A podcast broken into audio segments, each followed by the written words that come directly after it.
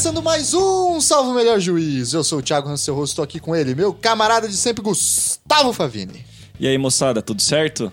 Muito bem, e além do grande Gustavo, ela, nossa querida Carolina de Quadros. Oi, oi, oi, gente. Muito bem, no programa de hoje, nós temos aqui dois convidados que já são veteranos no programa para falar de temas aí de tribunais internacionais. Aqui à minha frente, meu caríssimo colega e amigo José Carlos Portela. Tudo Olá, bem, Portela? Tudo bem, como vai?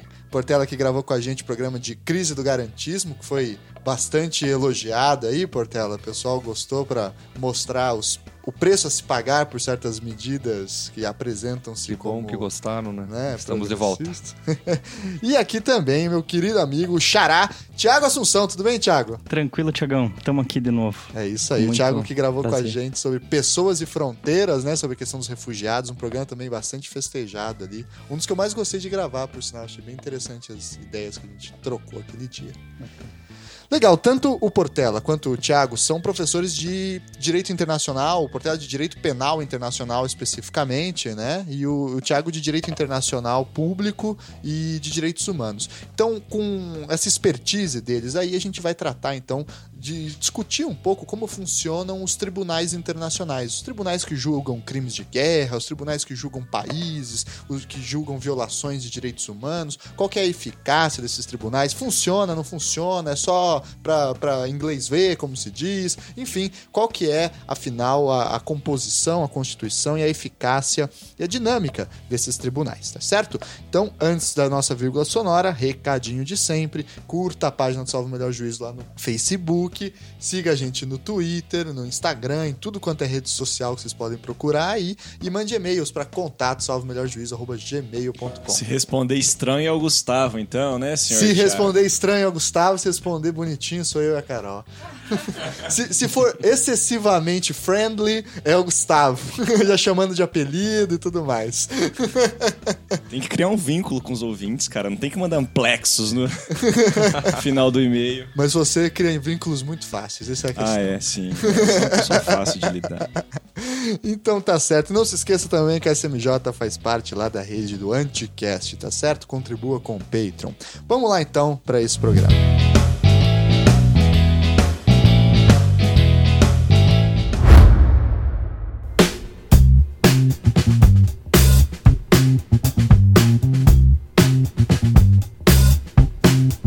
Então, pessoal, começando aqui com uma questão para a gente resgatar um pouco a ideia histórica e a formação desses tribunais internacionais.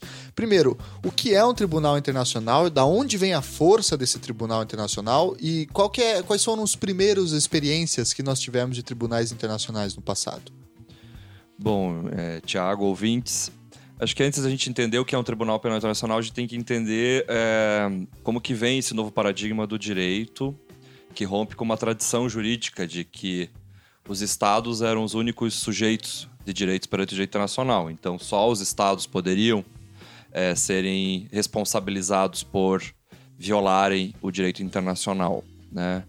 É, se a gente situar aqui é, a Segunda Guerra Mundial como marco divisor da- das duas dos dois paradigmas, o paradigma anterior fundado nessa tradição do voluntarismo estatal, né, de que o Estado é, assume a posição de sujeito de direitos, então ele vai até o- o- a comunidade internacional, ratifica um tratado, deve cumpri-lo, não cumprindo, vai ser responsabilizado né, perante cortes internacionais, sobre as quais a gente vai falar depois. Aí, com a Segunda Guerra Mundial, a gente vê o surgimento de um novo paradigma. O paradigma é de que, segundo esse, o homem, né, o cidadão, que antes é tido como sujeito de direito apenas no plano nacional, passa a ser também sujeito de direitos no plano internacional. Seja através da emergência de tratados de direitos humanos que conferem ao homem, ao- à humanidade, uma proteção é, contra abusos, inclusive por parte do seu próprio Estado, e também coloca sobre o ombro do cidadão deveres jurídicos é, perante o direito internacional. E aí, então, surgem os tribunais penais internacionais. A experiência marcante que a gente tem em termos de surgimento do Tribunal Penal Internacional é da pós, do pós-Segunda Guerra Mundial. Não significa. Bem recente, então, né? É, justamente, tem aí 70 anos. Aliás, neste ano a gente comemora os 70 anos dos princípios de Nuremberg. É que se- há de se comemorar esses princípios? Poderemos falar sobre isso no curso da, do programa. Beleza. É, porque a história não é uma coisa assim evolu evolutiva, de- seguindo sempre um progresso, né? Então, ao- ainda, e, aliás, 70 anos depois, a gente vai ver aí muita discussão sobre a seletividade dos tribunais penais internacionais, se eles são eficazes ou não. Enfim. Mas é, aí no pós-segunda guerra, é, da Segunda Guerra Mundial, surgem os dois tribunais principais, os mais famosos aí da história, né? Nuremberg e para o Extremo Oriente, o chamado Tribunal de Tóquio. Ambos é, inauguram esse novo paradigma de que é, não se punirá ou não se responsabiliza, não se responsabiliza somente o Estado, mas também o indivíduo. O indivíduo, então, vai ser responsabilizado criminalmente por ter ordenado, por ter planejado, por ter executado um plano de eliminação de seres humanos. E aí que surge toda a ideia da a construção jurídica dos crimes contra a humanidade, do crime de genocídio, crimes de guerra, que eram coisas que a humanidade não tinha, não lidava com isso antes, pelo menos da perspectiva do direito. né? Não que essas coisas não existissem, né? É, que esses atos não existissem, mas começa a se construir um saber jurídico é, sobre é, esses atos e passa-se a considerar como crime perante o direito internacional. Por isso são chamados crimes internacionais. A gente assim denomina, eles nascem do direito internacional. Depois passam a ser internalizados pelas legislações nacionais, é, que também então passam a criar tipos penais, enfim, que criminalizam crimes de guerra, crimes contra a humanidade. Então, esse é um marco histórico importante. Nuremberg e Tóquio. Isso em 1945, né, após a Segunda Guerra Mundial. Mas também existem algumas críticas, né, a esses dois tribunais. Por exemplo, é, o de Nuremberg talvez seja mais famoso, tem até filme sobre, etc, né? Mas acredito que os dois tenham caído em possíveis duas críticas que a gente possa explorar aqui. Primeiro, que são tribunais de exceção. O que eu quero dizer que são tribunais de exceção? São os tribunais criados após o fato. Então, eles são criados para julgar um fato que já aconteceu e, e, claro, com um ponto de vista já de quem venceu e quem não venceu. E aí vem a segunda crítica, que seriam tribunais também revanchistas ou vingativos. Sim. E não que promoviam eventualmente uma justiça, porque não se condenou. Talvez seja essa uma pergunta. Se condenaram os aliados também, ou eles passaram absolutamente incólumes nos julgamentos de Nuremberg e do Tribunal do Extremo Oriente? É, a crítica eu acho que é sim viável, né? Tanto da crítica é, no que diz respeito à irretroatividade da lei penal, que no caso aí foi superada, né? Porque você acabou criando tribunais de exceção, e também da seletividade. Que a seletividade se, que se reproduz também no âmbito nacional. No sistema penal é seletivo, passou-se a também a se reproduzir em âmbito internacional. Tanto que é, aí a história, os historiadores mostram que crimes de guerra foram cometidos também pelos aliados, né? Sim. É, teve casos aí assombrosos de vilas inteiras alemãs em que mulheres foram estupradas por tropas russas e não houve qualquer tipo de responsabilidade. E mesmo, né, ou talvez um dos cons- considerado o maior crime contra a humanidade já cometido na história, as bombas de Hiroshima e Nagasaki. Também passaram aí em brancas nuvens, não houve qualquer tipo de responsabilidade. Os bombardeios de Dresden pelos Estados Unidos, que usou Justo, bomba de fósforo, justo, enfim. Armas extremamente é, gravosas para a população civil, né? E para além dessa questão do revanchismo aí que o Thiago, o Thiago colocou, como que é possível trabalhar essa questão da soberania do país com esses tribunais internacionais? Eu, eu acho que tem alguma questão aí que pode ser levantada, no sentido de que, bom, primeiro, se o Estado, ele vai até a comunidade internacional e ele assina os tratados e se compromete perante esses tratados a respeitar as regras que estão ali sob pena de responsabilidade, significa dizer que não há qualquer é, mitigação da soberania. Na verdade, o Estado está exercendo a soberania quando ele vai até a comunidade internacional, ajuda até mesmo na, na redação do tratado, né? Nós temos lá os comitês preparatórios para cada tratado, são feitos debates e tal. Aí depois assina e assinando, pacta sunt servanda, né? Ou seja, assinou tem que cumprir. Mas até mesmo nesses casos de guerra não é possível uma alegação posterior de que a situação estava muito atípica para É, aí tem uma Porque outra... assim, o cara perdeu a guerra. O que que ele tem Sim. além da rendição? É, aí tem uma outra questão, né? Porque o que se discute em termos de teoria do direito internacional, baseado nessa ideia de seletividade, ou seja, o vencedor leva tudo, né? Mais ou menos essa ideia. E se ele leva tudo, o rendido vai ter que aceitar as regras do jogo, inclusive uma justiça que é construída pelo vencedor.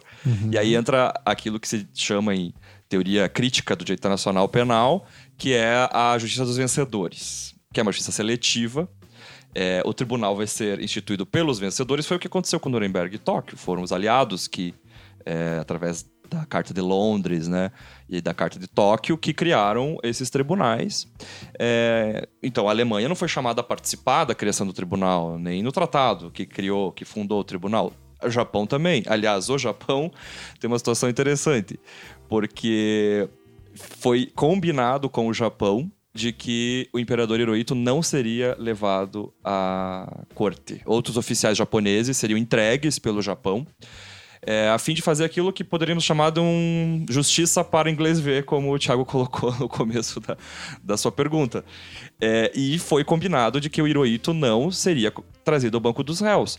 Mas Até- pelo simbólico da representatividade dele para a população? Justamente, porque o imperador não pode ser colocado de joelhos, né? Então isso é, colocaria o Japão numa situação muito complicada e romperia laços que os americanos estavam construindo com os japoneses, né? Não é à toa que depois da Segunda Guerra Mundial os japoneses viraram um satélite dos Estados Unidos. Isso vem do pano ali de fundo do, da, da Guerra Fria que estava vindo e os Estados Unidos precisava de um aliado forte no Extremo Oriente e este aliado era o Japão. A própria Constituição japonesa, né? Ela foi meio que imposta, né? Colocada já sob, enfim, modelo norte-americano.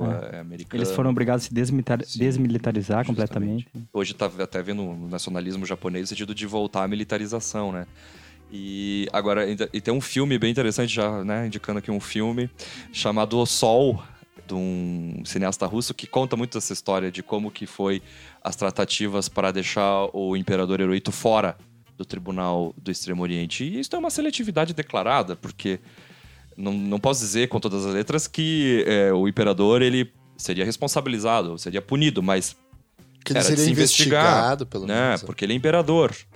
É, e há documentos que mostram que o imperador ele ordenou a guerra imperialista, né? Que a gente chama de É, mas agressão, crime muito de sentido agressão. deixar essa peça fora do jogo, né? Justamente. Agora, só refazendo uma pergunta. Vocês conhecem se é, em algum desses tribunais os- alguns aliados chegaram a ser julgados? Reconheceu-se assim? Por exemplo, os Estados Unidos, ah, é, realmente a gente pesou a mão aqui. Ou a Rússia falou, é, realmente aqui a gente cagou. Não, pra eles foram santos perfeitos no fluxo Não, da guerra. E... Como foi falado, né? São tribunais é, criados pelos próprios vencedores, tribunais militares, né? Assim, então Sim. eles sequer têm compro- qualquer compromisso com o devido processo legal. Ah, os juízes eram militares. Bem colocado. Não tinha nem direito ao recurso. Não tinha duplo grau de jurisdição nesses tribunais. E eram militares os juízes, eram generais lá. Sim, eram militares indicados pelas potências aliadas.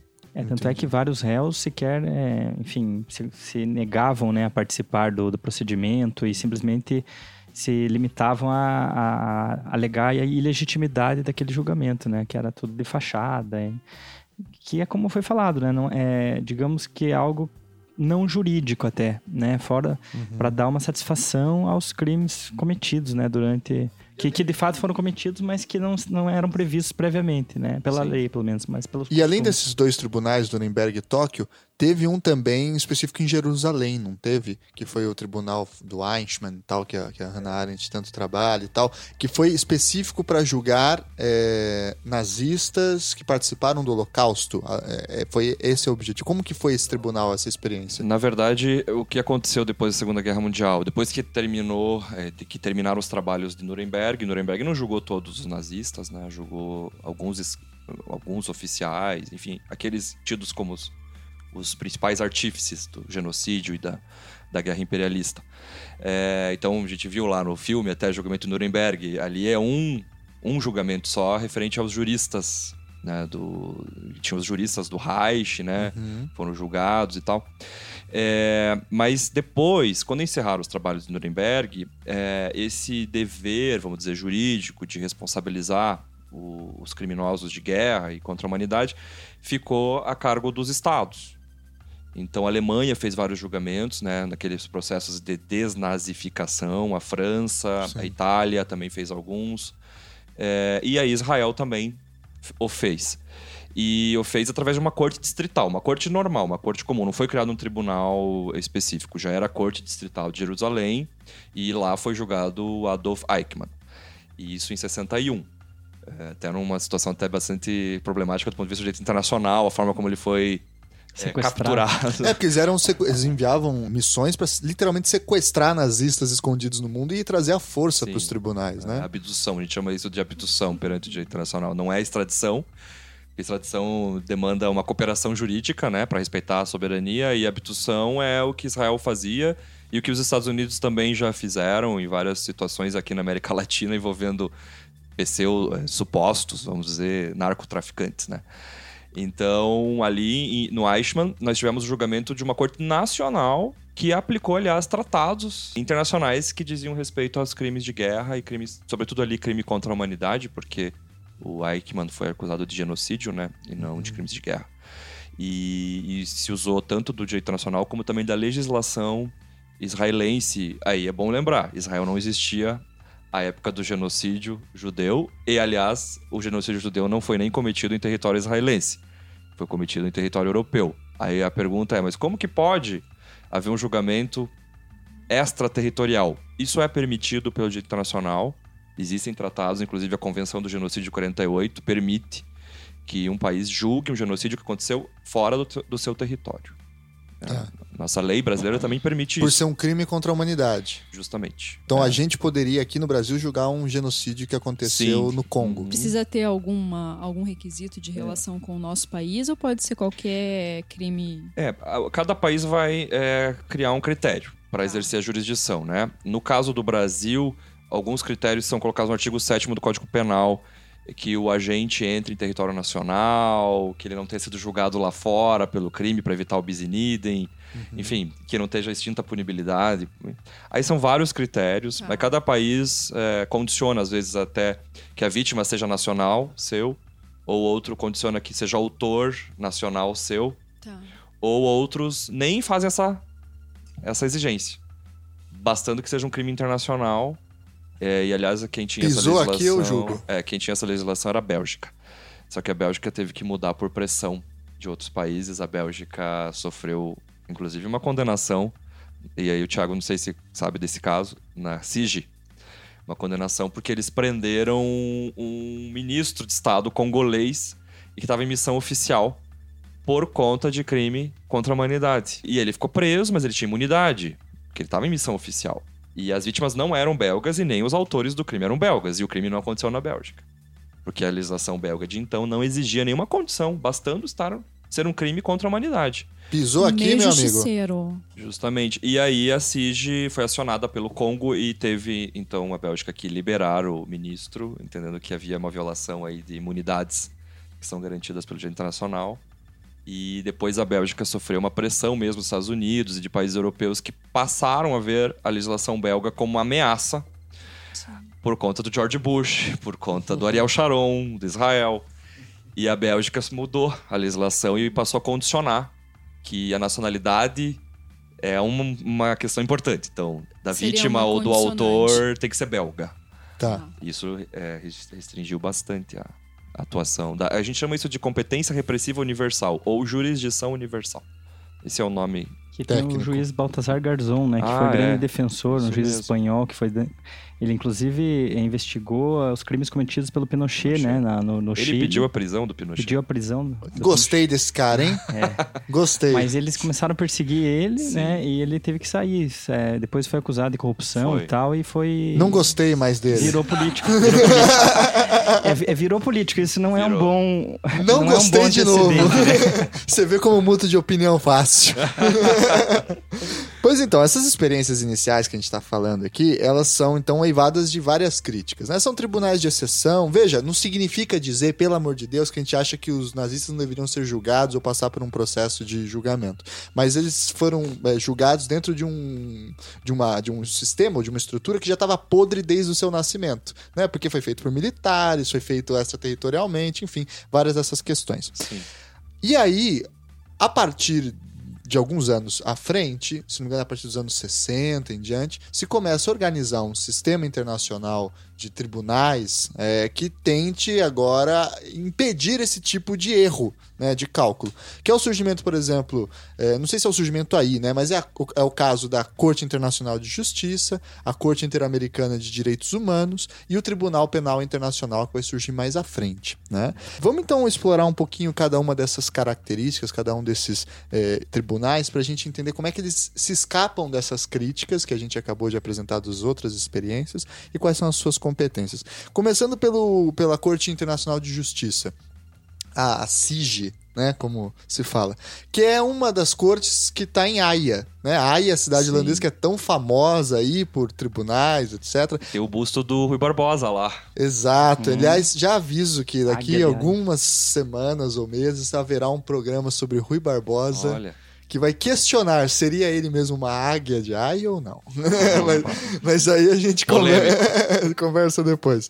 É, no- na, na Corte Internacional de Justiça em Haia, que é então uma das mais prestigiosas cortes aí que tem e está vinculada à ONU também. Né? É, como que é? Qual é que é dessa corte, Tiago? Qual, é a sua- qual é a sua competência? Quem está lá dentro? O que, que eles fazem?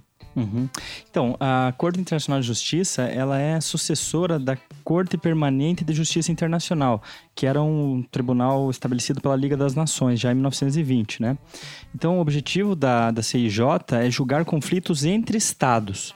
Então, é uma corte que não é criminal, ao contrário de, dessas, dos outros tribunais que nós estamos falando, e também não tem é, nenhum, o, o indivíduo não tem nenhum acesso ali.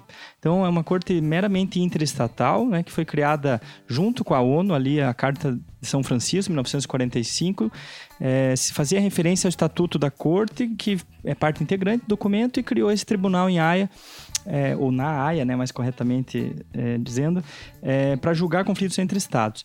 Então, uma corte que é, reúne ali 15 juízes, né, eleitos pela Assembleia Geral da ONU e Conselho de Segurança, né, em, em votações separadas, simultâneas e tal, é, que conta com juízes brasileiros, assim, há uma tradição de sempre haver ali um juiz brasileiro. Antes era Francisco Rezec, hoje em dia o Antônio Augusto Cansado Trindade.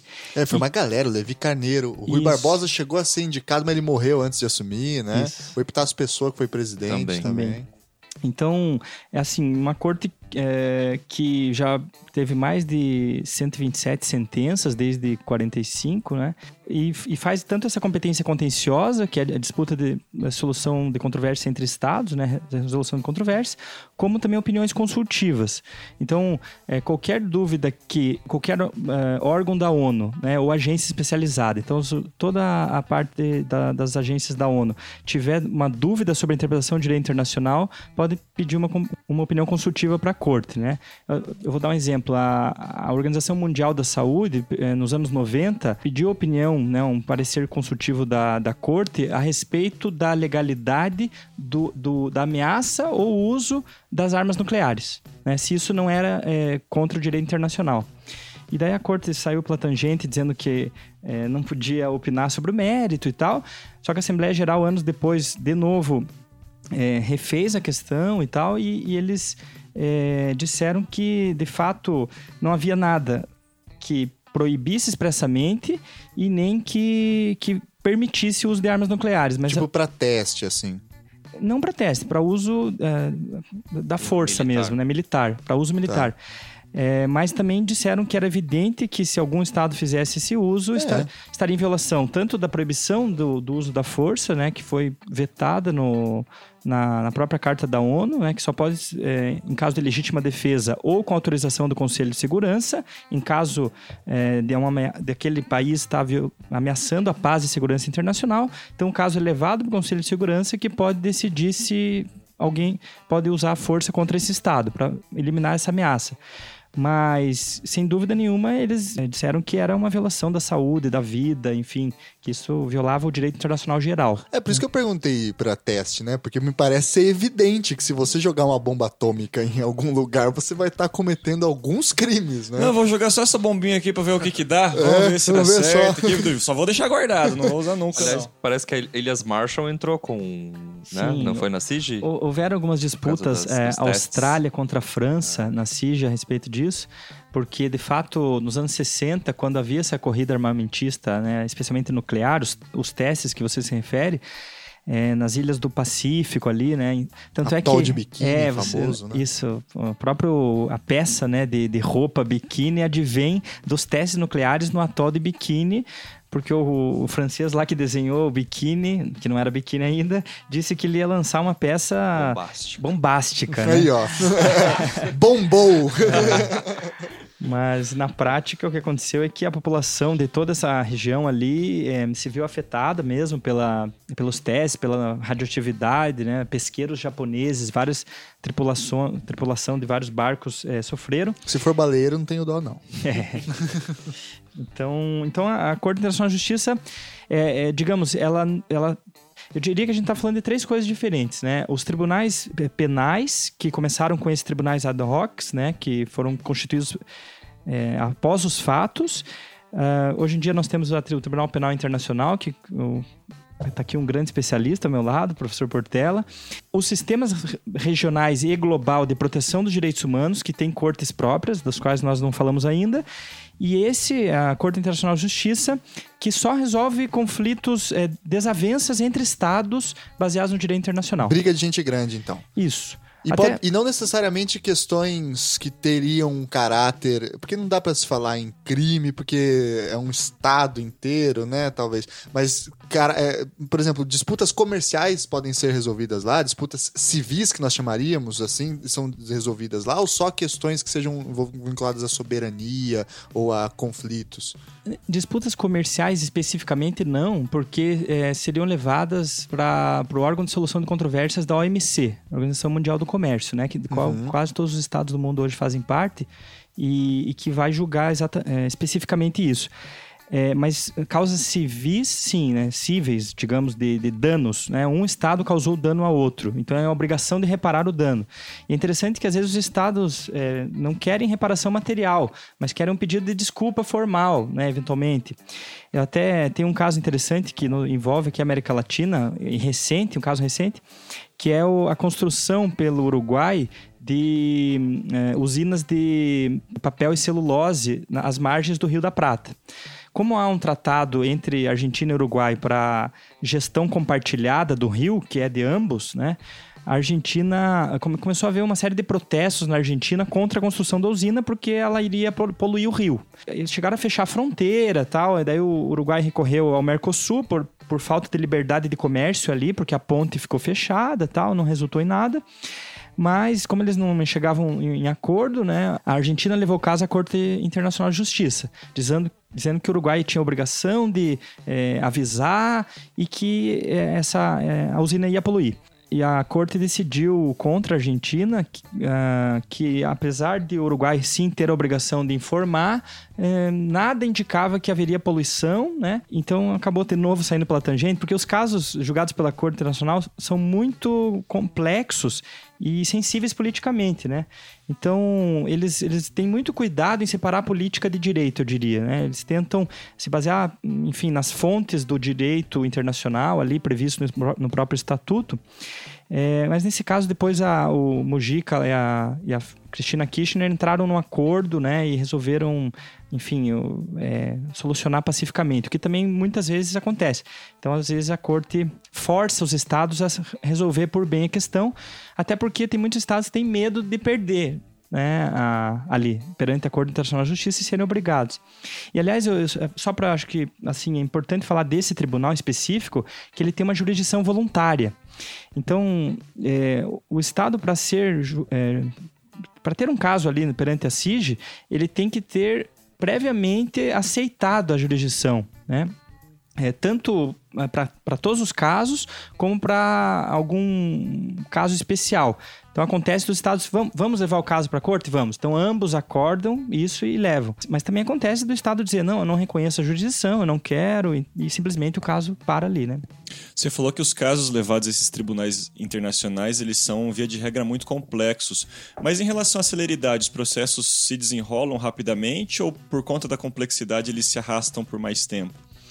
É, boa pergunta. É, normalmente eles demoram, assim, na, na, Corte Internacional de Justiça, tem casos que demoraram 10 anos, 5 anos, 8 anos, né?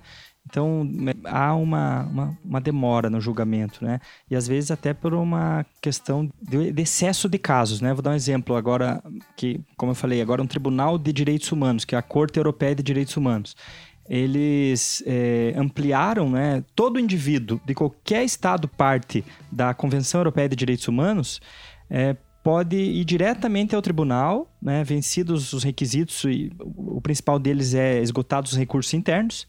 Então, eu tentei internamente, na, na jurisdição do meu país, é, fazer frente a essa violação, não consegui, levo à Corte Europeia. E, e, quando eles abriram essa, essa jurisdição direta do indivíduo, é, eram mais de 400 milhões de pessoas que tinham acesso ao tribunal. Então começou uma enxurrada de processos repetitivos, né? Eu lembro, por exemplo, o caso assim emblemático é a, a, os italianos reclamando que a justiça italiana é lenta. Dizem, ó, há 15 anos meu caso lá.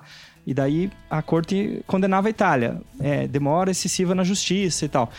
Aí chegou um ponto que eles cansaram. Disseram, ó, vamos ter que criar um mecanismo aqui, reformar para lidar com os casos repetitivos. Para não virar o tribunal italiano. Exatamente, exatamente. Para não perder efetividade, né? E foi, e foi o que aconteceu. e tem outros casos célebres, que, assim, os mais históricos da CIG, que vocês possam contar aí para compartilhar? Eu acho que tem um que valeria, valeria a pena o Thiago tratar, que é do muro de Israel, né? Israel-Palestina. Que ah, foi é, tratado o, pela. O, o pela Thiago, que, que enfim, trabalhou lá, estudou, Israel, é, fez pesquisa de campo em Israel e na Palestina, né? Sim.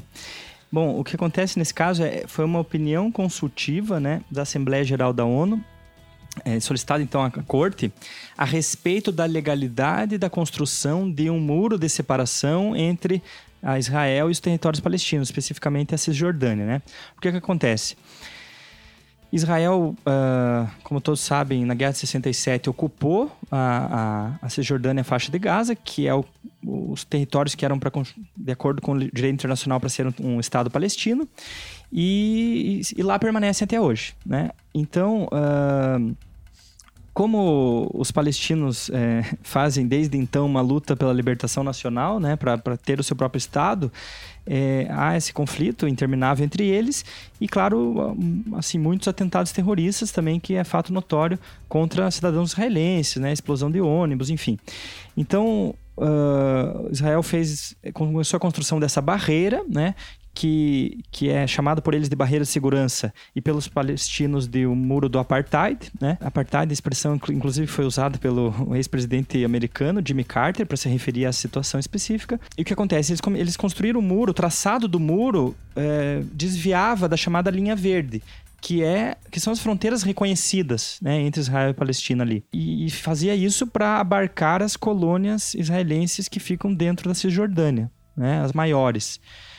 Então, a corte foi perguntada se isso era legal, né? Se era, se era juridicamente possível. E a, a conclusão da corte foi que é, essa atitude do governo israelense era completamente unlawful, né? Então, ilegal, de acordo com o direito internacional, porque era desleal também, né? Da fala de unlawful, né? Era, era na prática, né? A, a, a, tomada de territórios, porque cria uma situação de fato no terreno que seria muito difícil depois devolver aqueles nacos de território que ficou para o teu lado do muro, né? E, e, disse que, inclusive, o, todo o regime associado à construção do muro, o regime jurídico ali que, é, israelense associado à construção do muro era problemático, enfim, e devia ser revisto, né? Mas uh, as opiniões consultivas não, não vinculam, elas não são vinculativas, não obrigam especificamente o Estado. Apesar do professor Antônio Augusto Cansado Trindade achar que, os estados, que nenhum Estado pode, de boa fé, simplesmente desconsiderar né, essa opinião, porque é a opinião autorizada do principal órgão judicial da ONU. Então ficou por isso mesmo, né? Mas a própria Corte Suprema israelense também já mandou desfazer o muro em alguns pedaços ali e há toda uma discussão em Israel em relação a isso, né? Mais algum caso que vocês lembram que seja interessante? Essa situação de Israel, que colocada pelo Thiago, vai é, respingar é, em questões de direito penal internacional. Porque aqui ele tratou de uma questão referente ao direito internacional, né?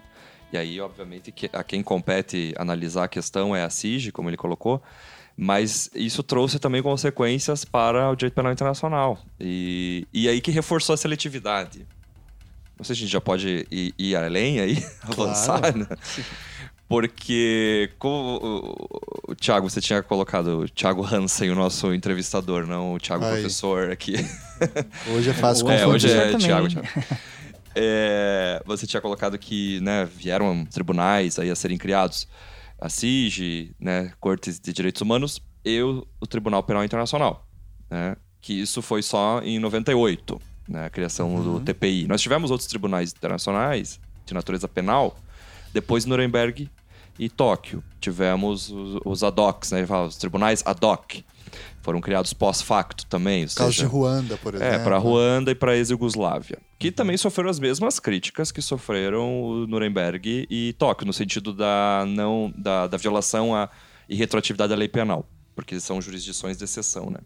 Mas eles avançaram em termos de proteção às garantias do acusado, é, garantindo o direito ao recurso devido ao processo legal. é, não, não, não comportavam mais pena de, de morte, né? Ao contrário de Nuremberg, é, que é, havia essa previsão. E aí a gente ficou um tempo é, discutindo, né? Então é, foram 50 anos de discussão é, na comissão da ONU de Direito Internacional para a criação de um tribunal penal de jurisdição permanente. E aí só veio a ser criado em 98. né? Que é o TPI. o TPI, Tribunal Penal Internacional, que também fica na Haia. São vários tribunais internacionais que nós temos penais em funcionamento. Então tem que tomar cuidado, é, ouvinte, quando você lê uma notícia, diz assim, ah, Tribunal de Haia, mas qual tribunal? Porque são vários. A Haia é conhecida como uma cidade internacional, né? Ou seja, se- ali está o coração do direito, internacional, né? Praticamente todos os tribunais É, internacionais estão tá ali. lá, o TPI tá lá, o que mais tá TPI, lá? O Tribunal pro Líbano tá lá, que é um tribunal. Depois nós podemos falar sobre esses tribunais, que são tribunais é, criados é, de maneira híbrida. Né? Uhum. Tem uma outra natureza. A Corte Permanente de Arbitragem, Arbitragem. né? Funciona no Palácio da, da Paz também, junto com a, com a CIG. Tem a, a- o Tribunal para ex-Yugoslávia, né? o Tribunal de Ruanda fica em Arusha, na África. É, enfim, tem uma série. de- o Tribunal da Serra Leoa também, para Serra Leoa, também ocupou é, um prédio ali na Haia para julgar o Charles Taylor, né? o ex-presidente da Libéria. Tribunal entre Estados Unidos e Irã, tribunal arbitral para a reparação Ah, de sim. danos. Tudo em Haia? Tudo em Haia. Ah, vocês estiveram lá, né? Depois Já, eu quero que vocês estive. contem pra gente. a Aliás, você aí, jurista, precisando de emprego, tem um lugar que tem bastante trabalho. É, Ele é na Holanda ainda, Você hein? encontra o mundo todo lá, né? E, e aí eu falo da ironia da história, porque ah, tenta- tentou-se criar um tribunal após a Primeira Guerra Mundial para julgar o Kaiser Guilherme II pelos crimes que ele cometeu, né? Crimes de guerra, crimes contra a humanidade. E ele escapou para a Holanda. E a Holanda diz: não, não vou entregar ele para tribunal nenhum. E ele morreu lá, tranquilo. Tem até uma, uma estátua lá, na- perto do, do, do Binnenhof, Bi- Binnenhof, que é o parlamento. E ele morreu lá e sem, Holanda não é X9, não. É isso aí. sem sofrer qualquer tipo de, de responsabilidade. E hoje é, é, curiosamente, a cidade dos tribunais penais internacionais, que Agora é X9, viu só, É. Gustavo? Esse dia é encontro de X9, né? É, esse dia é encontro dos X9 mesmo. Mas eu, eu, eu queria só falar dessa questão de Israel, porque aí reforça a questão da seletividade. Israel não é parte. Bom, então o Tribunal Penal Internacional foi criado em 98. Ele é um tribunal que depende da ratificação do Estatuto de Roma, que é o nome do tratado que funda o TPI. Então os estados vão lá e ratificam. Hoje nós temos é, 124 países signatários. E as principais potências não são signatárias. Estados Unidos, Rússia e China não são. Israel também não é, por razões óbvias, não assinaria um tratado desse. E entre outros países. Os- o continente que mais tem país signatário é a África e a América Latina. Aliás, desde o começo, o continente africano e a América Latina foram os principais incentivadores, e, e a Europa, é, da criação desse tribunal. Dá pra dizer que é uma forma de proteção? É, isso se explica, isso explica pela história mesmo, né, do continente africano, de guerras tribais, colonialismo, genocídios, enfim, guerras étnicas, né? Isso explica e da América Latina por nossa história de golpes militares, de estado de exceção e tal. E Europa, claro, pelas histórias a história envolvendo as grandes guerras mundiais, né? Estados Unidos não ratificaram.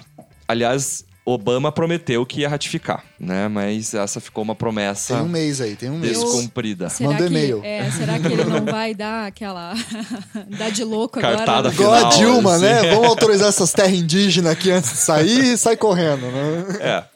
Mas aí o TPI passa- também, também fundado nessa ideia de julgamento de indivíduos, né? São os indivíduos que são julgados, não são os estados, tá? E aí Israel, onde é que entra a história de Israel? É que entre todos os casos que chegaram ao TPI, de 10 situações, nós chamamos de situações, tá? Casos são envolvendo os processos individuais. Contra, né, então, é pro- o promotor versus fulano de tal, versus Al-Bashir, versus Bemba.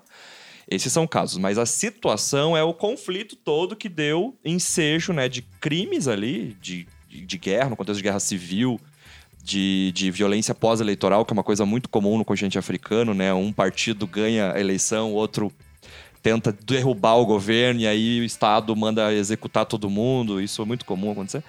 Então, é- isso nós chamamos a situação.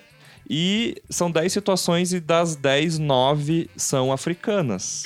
Lembrando que o TPI está em funcionamento desde 2002. né? Ele foi criado em 98, mas entrou em vigor em 2002, o tratado. E nós estamos em 2016, faz 14 anos, e a África está no radar do TPI.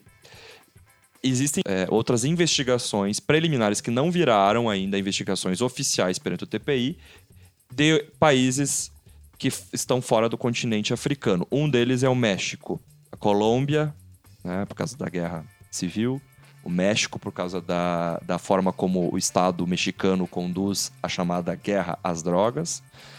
É, e envolvendo agora outros aí Síria, é, Nigéria, vão surgindo Nigéria na África, mas vão surgindo outros ainda na- no continente africano. Honduras já esteve também, mas já foi arquivado. Enfim, aí surge uma situação que aconteceu alguns anos atrás envolvendo uma ajuda humanitária que foi enviada via navio para a Palestina, porque Israel não só controla o espaço aéreo da Palestina, como também a, a fronteira toda até é, marítima. E isso é uma questão também é, discutida pelo direito internacional, né? Uma vez até que Palestina não tem status de Estado, é isso que se diz, né? Por um, uma- um- um grupo de países e tal. E, e aí essa, essa ajuda humanitária foi enviada para os palestinos que estavam é, naquela situação mais uma das situações que nós tivemos aí inúmeras envolvendo aí uma intifada e, e a- uma resposta israelense mais incisiva fazendo verdadeiros bombardeios assim é, que recaíam sobre a população civil. Usaram até é, bomba, bomba de fósforo branco. Isso já já foi atestado em relatórios da ONU né? E aí essa foi enviado essa, essa flotilha humanitária. Israel bombardeou a flotilha e matou todas as pessoas que estavam a bordo desse navio que era de ajuda humanitária isso viola o direito humanitário, inclusive, né? Que é uma faceta do direito internacional de direitos humanos, né? Aí Israel disse que tinha bomba, tinha armas lá dentro. Por isso que ele bombardeou. Mas isso ficou provado que não tinha coisa nenhuma. Era um grupo de ativistas né, europeus de, de vários países. Da né, Grécia, da Turquia. que queriam eh, furar o bloqueio a, a Gaza justamente para levar essa ajuda Sim. humanitária, né? E era uma ajuda humanitária de um navio privado. Era um navio, era proprietário turco, mas a bandeira, ele era registrado nas Ilhas Comores. E por que, que isso é importante dizer? Como eu, tava acabando, eu acabei de falar, o TPI só poderia exercer jurisdição sobre estados partes. Israel não é estado parte. Então, como é que se pode dizer? Ah, como é que Israel então vai ser responsabilizado? Não Israel em si, os oficiais israelenses. É, porque a flotilha, como estava registrada na, é, com bandeira das Ilhas Comores, Ilhas Comores, ou Comoros em inglês, né? Elas são, elas são um estado, estado parte do TPI. Então, uma das regras do TPI, que está no Estatuto de Roma, é que pode ser exercida a jurisdição quando um crime é cometido a bordo de uma embarcação registrada num país que é membro do TPI. É, porque um navio com uma bandeira é Justamente território, é território, daquele país, é. né? Mas e nesse caso, qual que foi a sanção aplicada daí ao Estado Aí o que israelense? aconteceu? A Ilhas Comoros entrou com. é, a gente chama em inglês re- referral, ou seja, ela envia o caso, né? Ela pode fazer isso. Ela enviou o caso ao TPI, dizendo: nós queremos a investigação e queremos responsabilização das pessoas que cometeram esse crime, crime de guerra, né? E aí, então, ok, abriu-se ali uma investigação preliminar para apurar o que de fato aconteceu. Foi levantado que realmente eh, Israel não tinha nenhuma informação eh, concreta de que existiam armas naquele navio. O bombardeio foi um bombardeio justamente, assim, puramente ilegal. Só que no final, a promotora, que é uma africana, a Fatou Bensouda, ela é da Gâmbia, ela é a promotora-chefe do TPI. E, é, e cabe a ela fazer essa investigação preliminar e no final, então, decidir: olha, eu vou pedir a abertura de uma investigação oficial ou não para o TPI. E ela decidiu que não era o caso. Entendendo que não era um caso tão Como grave. assim? Como assim? Que não era um caso tão grave a justificar a intervenção do Tribunal Penal Internacional. Porque um dos critérios para você abrir ou não uma investigação, é, ou que o tribunal autorize ou não uma investigação, é a tal da gravidade, que não é definida pelo é Estatuto. super subjetivo. muito É, nesse caso só matou aí auxílio humanitário desarmado, é. né? Não foi tão grave Como é que não é assim. grave? pô. Não. Dava E- pra ser pior, né? Sim, isso é contra o direito humanitário, isso é muito grave, assim. é, e, é, aliás, veja, se eu não se eu não proteger a ajuda humanitária, eu coloco em risco todo o sistema de proteção humanitária que está hoje atuando na Síria, na Colômbia, né? Então qualquer estado pode assassinar os, os auxiliares aí, os, os que estão em missão humanitária e aí deixar os civis à míngua, né? É, e na verdade foi isso que Israel quis, Israel quis fazer, deixar os palestinos sofrerem num bombardeio sem alimento, sem medicação, que estava vindo nessa flotilha, né? Já que por território, por terra não viria, porque Israel controla o muro lá, né? O muro de segurança, os checkpoints e tal. Então tentaram mandar por água e no fim acabaram sendo assassinados. E aí veio a grande crítica, ou seja, peraí, como é que pode? É, não é grave, então Israel vai sair mais, mais uma vez impune. E os outros casos aqui africanos, só a África é que chega até. É só os oficiais africanos, chefes de estados africanos, que podem estar no banco dos réus, e casos envolvendo a Rússia, por exemplo, né? na Ucrânia, na Geórgia, e casos envolvendo a Síria, que Síria não é estado parte, tá? Então poder falar assim, ah, mas não é estado parte. Só que um dos mecanismos para você enviar um caso para o TPI é através do Conselho de Segurança. E o Conselho de Segurança da ONU pode enviar qualquer estado para lá, mesmo que não seja parte. Só que até hoje o Conselho de Segurança só mandou dois estados africanos, que é a- o Sudão e a Líbia. Então essas duas situações envolvendo Sudão e Líbia estão no TPI e já tem pessoas indiciadas, né? Inclusive o chefe de estado sudanês, que é o Omar al-Bashir, que tem contra ele um mandado de prisão expedido. Então aí vem a crítica da seletividade. Se- Porque é, vários países africanos agora estão retirando-se né, do Tribunal Penal Internacional. Tão... Então, é. eu só queria encerrar essa questão da, de Israel. Foi arquivada essa investigação, só que houve recurso, tá? É possível haver recurso, então Ilhas Comores recorreu estamos aguardando a decisão pela Appeals Chamber, né? A corte de apelação. Mas aí, mais adiante, mais uns anos, acho que foi 2015, a Palestina entrou com pedido para fazer parte do TPI. Vamos dar essa cartada. Vai que o TPI aceita a gente como Estado e deixa a gente assinar o tratado. E o TPI deixou. E a Palestina, então, é Estado parte Do, do TPI. TPI. E agora a Palestina já entrou com vários pedidos de investigação contra Israel de casos recentes envolvendo bombardeio que mataram civis e uso de armas é, que são proibidas pelo direito humanitário, etc. Então vamos ver agora como é que vai avançar essa investigação. Não, eu ia dizer que, em relação a essa questão, a gente já falou que daria um programa inteiro, né? Só a questão Vai ter, vai palestina. Sim. Vai ter até É. porque, de novo, o Thiago estudou bastante isso, trabalhou com isso também, vai ter bastante para conversar. É, é, assim, quem estuda direito internacional sabe muito bem que essa, tudo que acontece ali é uma, das, é, é uma das maiores violações assim flagrantes do direito internacional.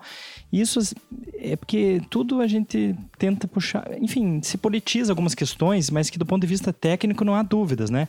Então você basta ver quando há é, votações com, em relação a isso no, no próprio Conselho de Segurança, na Assembleia Geral, Existem dezenas de resoluções é, determinando que Israel faça, o governo israelense faça alguma coisa, e elas são simplesmente ignoradas ou vetadas pelos Estados Unidos no Conselho de Segurança. Né? Eu estava é, ouvindo o professor Portela é, falar ali, é, e a gente não pode esquecer que assim, o, o, o, direito penal internacional ele, vem, ele foi criado, né, principalmente o TPI, em socorro à efetividade do direito internacional humanitário, justamente que é esse direito dos conflitos armados. O que pode e o que não pode durante o conflito, né? Que são é basicamente ali, as convenções de Genebra, é, porque realmente antes os estados se comprometeram a respeitar isso, mas não respeitavam e não havia nenhuma punição.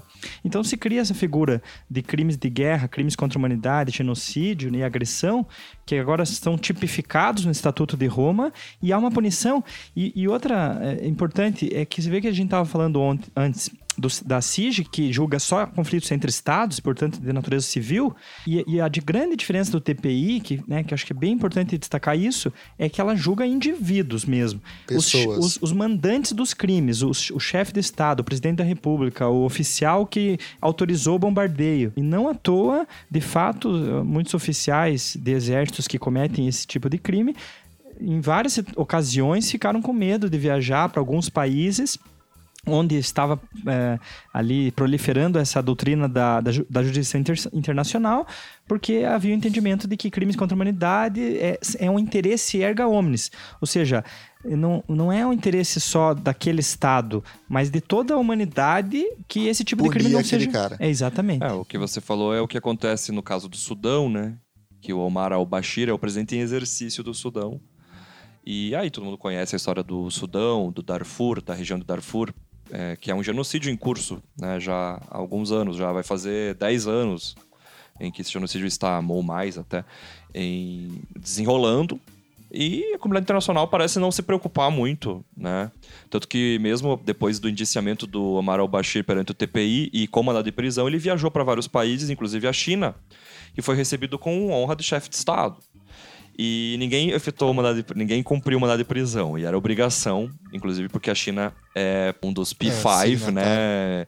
É, não, ela não é signatária do, do, do Estatuto de Roma, mas ela é membro permanente do Conselho de Segurança da ONU. E o Sudão foi enviado pelo Conselho de Segurança da ONU ao TPI.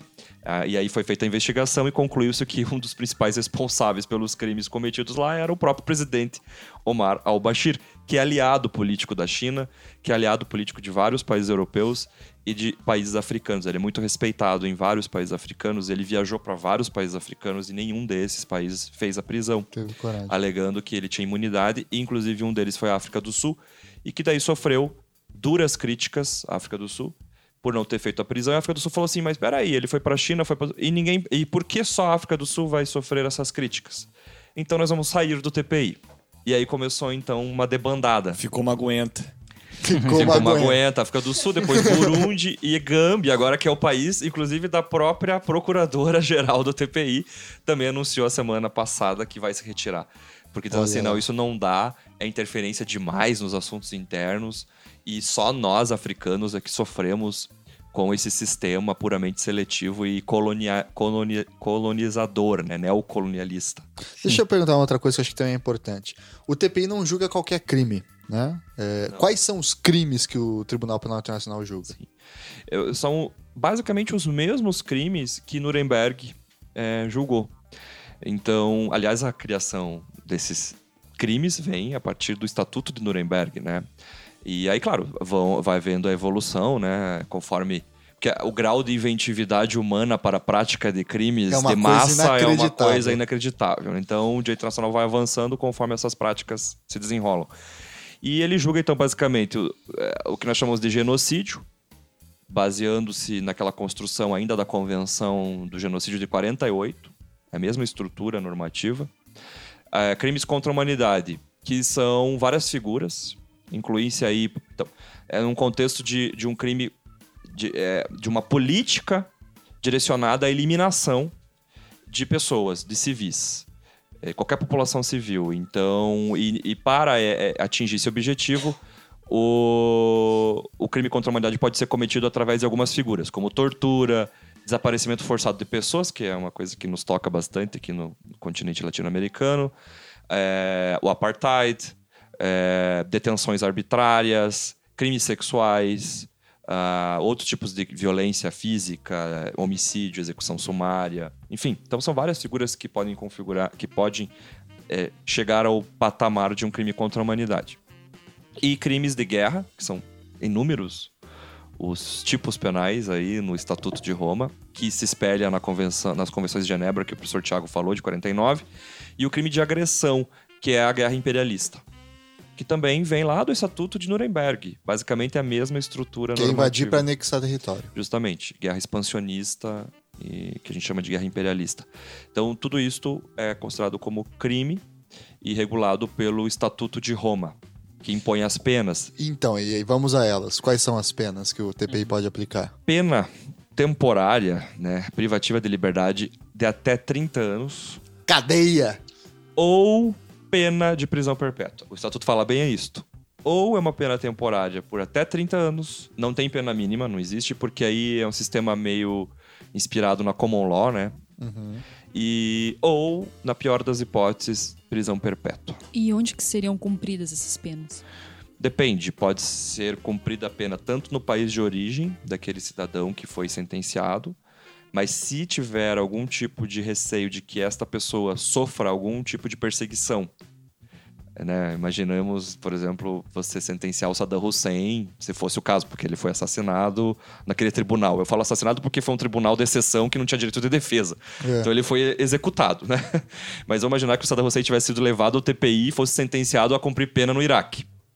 Não. Que era o que daria certo. deveria ter acontecido em tese, né? Certinho, Deveria ter certinho. sido dessa maneira, assim como o Bin Laden, assim como o Gaddafi, né? Uma marca Gaddafi que foi O executada que em ia praça dar uma pública força pelo simbólica para esses tribunais inacreditável, né? Uma expressão política para eles. Não. pensou se você condena o Bin Laden, você condena o Sim. Saddam, você ganha uma expressão internacional muito E grande. você garantiria a proteção dos direitos fundamentais, dos direitos humanos, né? Da dignidade humana da, da pessoa acusada, né? Porque, do outro modo, é direito penal do inimigo, você está simplesmente executando a pessoa sem dar direito de E aí, se você não puder ficar no seu país, você vai pra Holanda.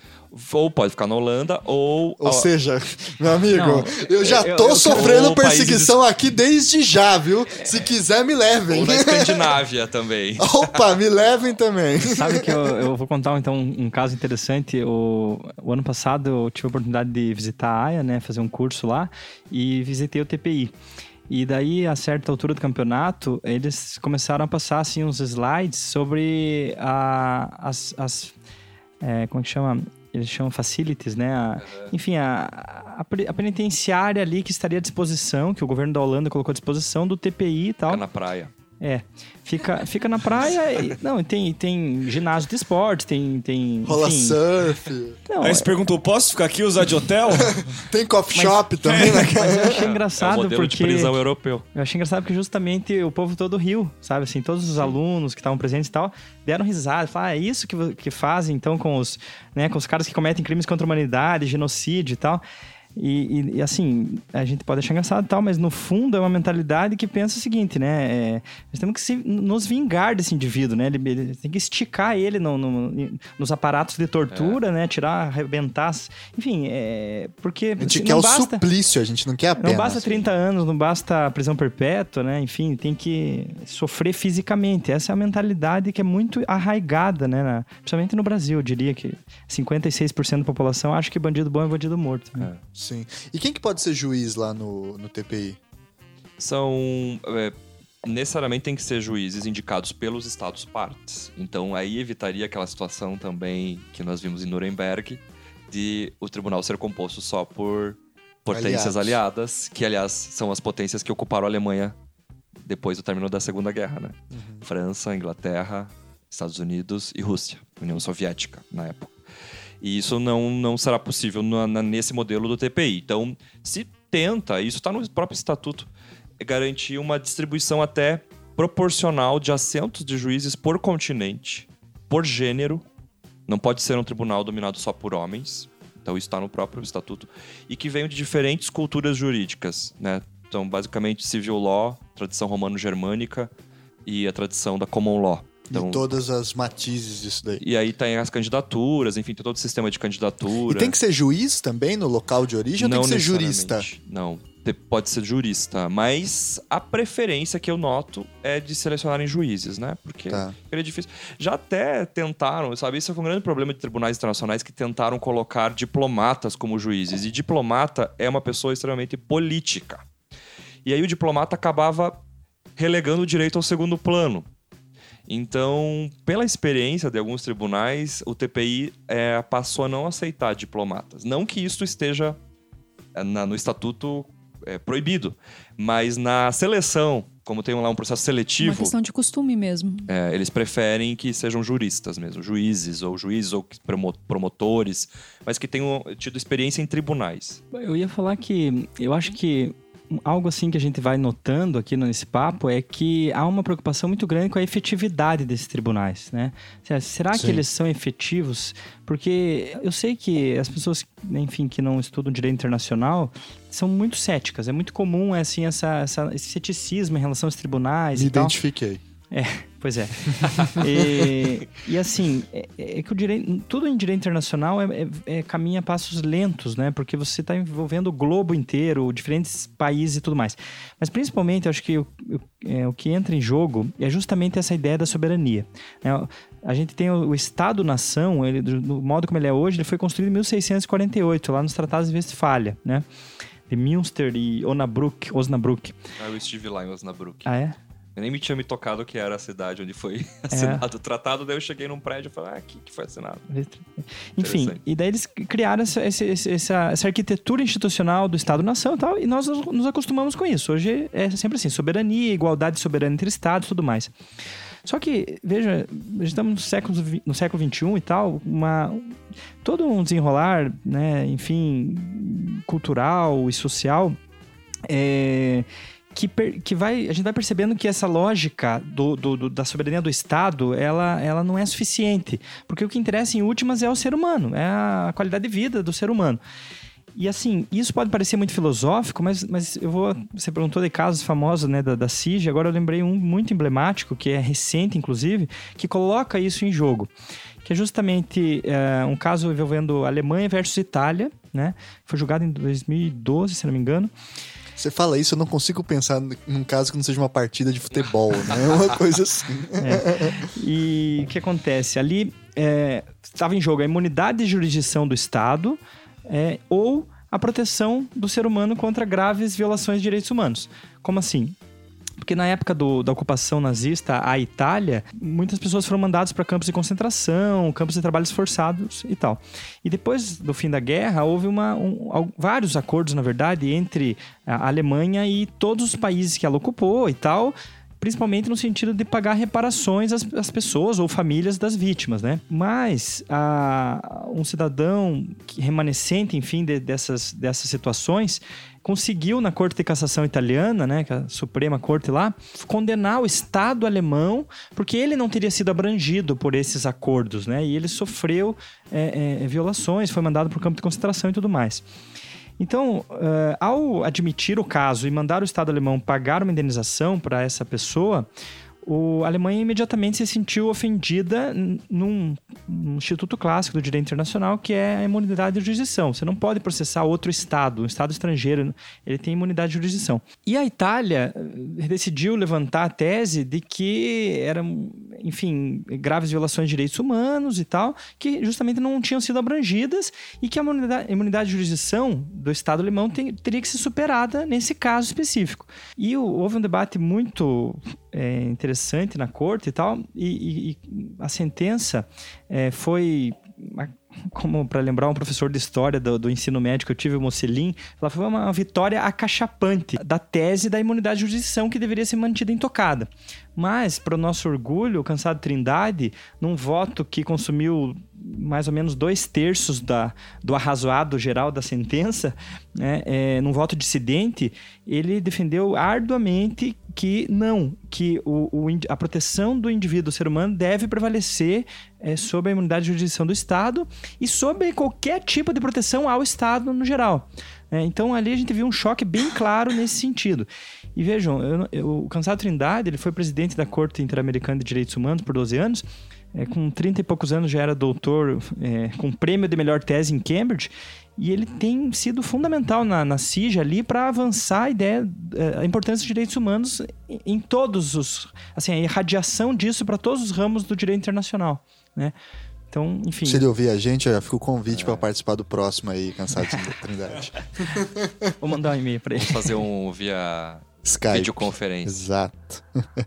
Muito bem. É, então isso a gente consegue mais ou menos ter uma ideia do que, que é a CIG e o que, que é o Tribunal Penal Internacional, que são dois tribunais de caráter internacional, né, que também não, não são regionais, portanto, eles env- envolvem todo o globo. E, na realidade, todos os países que assinam seus tratados, mas que podem ser de qualquer região, independentemente de continente, etc. Mas existe também um sistema de proteção é, dos direitos humanos e de tribunais regionais, que são vários, por sinal. Né? E o que mais nos interessa nesse momento aqui é o sistema de proteção interamericano, que é, enfim, da Organização dos Estados Americanos, né? que tem a, a comissão fica em Washington, salvo engano, e a corte em São José, na. Costa Rica. Né? Que, enfim, condenou o Brasil algumas vezes, por sinal. Né? É, como que é, é, esse, essa corte, essa comissão e essa corte interamericana de direitos humanos? Quais são os, os membros dela? O que, que elas já julgaram? Quais, enfim, mesma discussão, né? Apresentem pra gente quais são esses tribunais. Pois é, nós temos, é, de fato, o Sistema Interamericano de Proteção dos Direitos Humanos, né?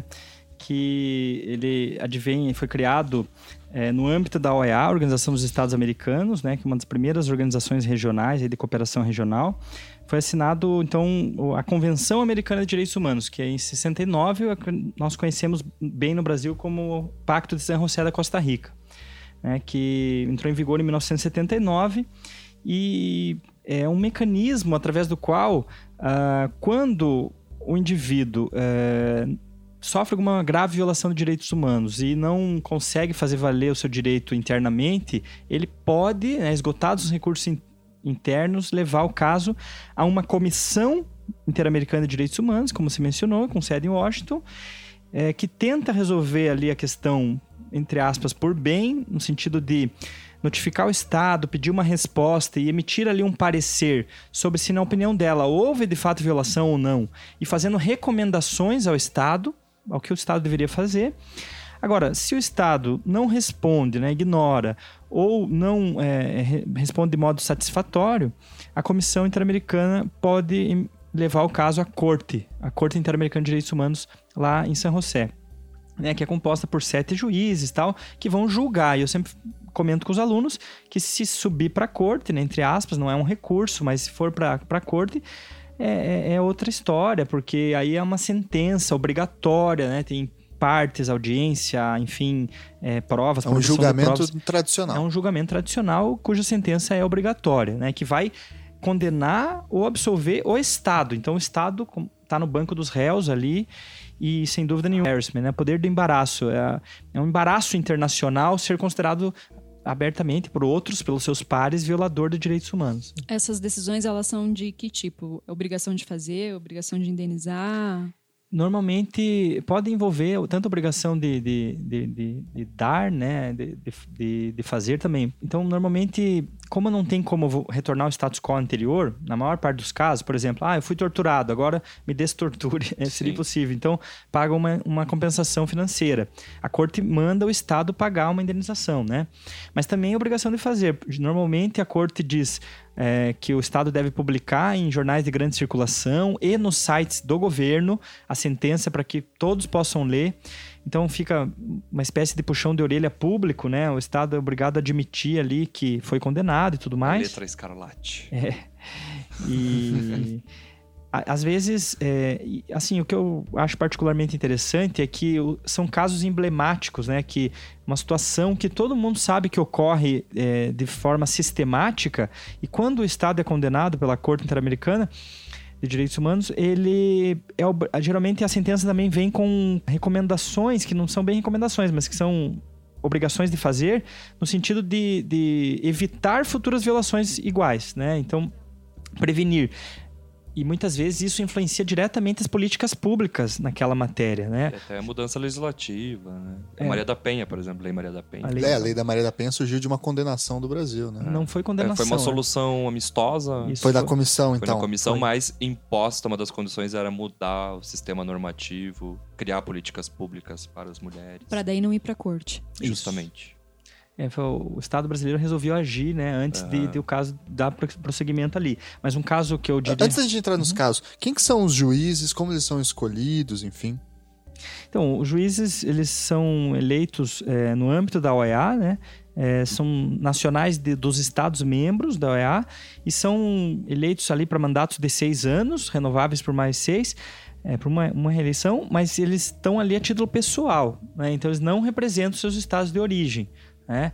E, e- e isso é emblemático também o fato de que o próprio Cansado Trindade, quando fazia parte da corte, ajudou a condenar o Brasil. Em alguns casos, ele não defendeu e não tinha obrigação nenhuma de defender o, estado de origem. E é né? bom frisar que a jurisdição também é voluntária, né? O Estado tem que aceitar a jurisdição da corte. Isso. É tão curioso porque o Estado aceita depois quando ele é condenado. Ele diz, ah, mas esse sistema é um absurdo, né? Venezuela é, Denunciou. denunciou, Saiu saiu da, da jurisdição. O Brasil também, na época da Belo Monte, né? Sim. É, também ameaçou, a Dilma falou alguma coisa no sentido que É. criou uma rusga com o sistema. Tipo, o- É, o Maduro tá loucão lá, já tá É. pulando fora, né? Ditador e tal. Eles não estão mais, a a Venezuela É. não está mais no, no sistema. O caso de Belo Monte eu acho que é interessante, porque tanto a comissão como a corte podem é, aprovar medidas provisórias, né, ou cautelares, Cautelar. enfim, para que cesse imediatamente quando é uma violação que está em curso, né? E, e foi bem o caso de, de Belo Monte, né? A Comissão Interamericana disse para o Brasil parar a construção enquanto os indígenas não fossem ouvidos é, adequadamente, né? Audi- Audiências públicas, é, enfim, todas aquelas violações que a gente sabe que estavam ocorrendo ali. E, e o governo brasileiro reagiu de forma bastante estranha, assim, é, porque o, o Brasil só ratificou a- a- o Pacto São José da Costa Rica em 92, né? Então, de 79 a 92, nós ficamos de fora por conta do regime militar. E vinha colaborando com, com, com ali o, o sistema, até que houve essa, essa, essa questão de Belo Monte, que o governo brasileiro chegou a suspender os pagamentos para a OEA, retirou a candidatura do Paulo Vanuc, se não me engano, que era candidato à comissão, né? E, enfim, fez uma série de ações, assim, que foi muito criticado porque enfraquecia o sistema, porque o Brasil é um líder regional, querendo ou não, né? E um sistema que caminha a duras penas, porque ele vai progressivamente melhorando. E o Cansado Trindade, falar dele de novo, porque de fato ele é uma pessoa que, que fez o sistema crescer e funcionar melhor, por ser um doutrinador, por ter escrito muito sobre isso. Então, enfim, mas a usina está construída e já era. é, os cautelares já não surtem mais efeito. E, mas vamos então aos casos, né? O Brasil foi condenado algumas vezes na Corte Interamericana de Direitos Cliente. Humanos, né? Cliente. Aliás, é o país que mais foi condenado, se eu não me engano, e o Foi. Paraná é responsável, é Ah. líder de condenação. Acho que das cinco condenações, três são paranaenses, né? Salvo engano. Quais são esses casos? Fala Salvo aí. engano.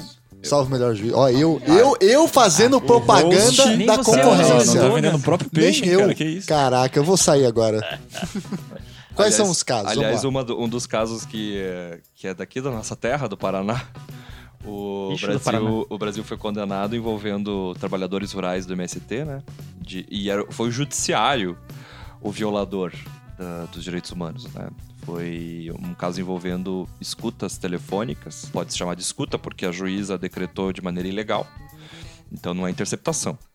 né? A gente tem que usar as palavras corretas, né? E violou os direitos fundamentais e direitos humanos desses trabalhadores rurais. E a juíza, enfim, passou também impune, não teve punição, tentou se punir lá na corregedoria, tentou se anular essas provas, tudo que era possível em âmbito nacional, porque é um requisito também, assim como na Corte Europeia de Direitos Humanos que o Thiago mencionou, tem que esgotar todos os recursos internos ou mostrar que tentou-se acessar a justiça e a justiça fechou as portas. E houve a condenação e o Brasil então teve que cumprir lá várias obrigações de fazer, né? Entre a obrigação de indenizar, além dela, a obrigação de fazer, que seria instaurar procedimento para investigar a juíza, né? Aquele procedimento que tinha sido arquivado pelo Tribunal de Justiça do Paraná em limine, e, e também eh, algumas obrigações referentes à questão fundiária, reforma agrária, para evitar a repetição de conflitos parecidos, né? E você sabe no que que deu? Não sei, é, não sei se de fato o Tribunal de Justiça do Paraná abriu investigação contra a juíza. Vamos, se o nosso ouvinte souber. É, nós teríamos que dar uma olhada, mas eu não conheço a- o final da história. E também teve o caso do sétimo Garibaldi, né? Também do Paraná, de um trabalhador rural. Mais um caso envolvendo um trabalhador rural. Porque o Paraná é um lugar muito calmo, muito, Muito. pacífico. É, o Brasil a é Rússia pacífico, brasileira né? por um motivo Esse país quase nada amável. propício. A melhor república, né? A melhor república é essa aqui. Mas E o lá. sétimo Garibaldi também aconteceu uma situação até interessante. Eu até sempre trato desse caso com meus alunos de processo penal. Porque o sétimo Garibaldi foi assassinado a mando de um fazendeiro da região.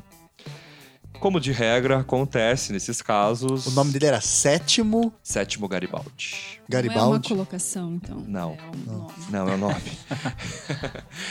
e ele. A investigação foi conduzida daquele jeito que nós bem sabemos, né? Com, com- é o script, né? Crimes que envolvem poder econômico, de, de regra, a polícia eh, civil eh, conduz a investigação de uma maneira muito estranha. Isso não é o único caso, né? A gente já viu em outros casos, por exemplo, envolvendo a Dorothy Stang no Pará, que não precisou chegar até a corte porque aí a Polícia Federal acabou investigando.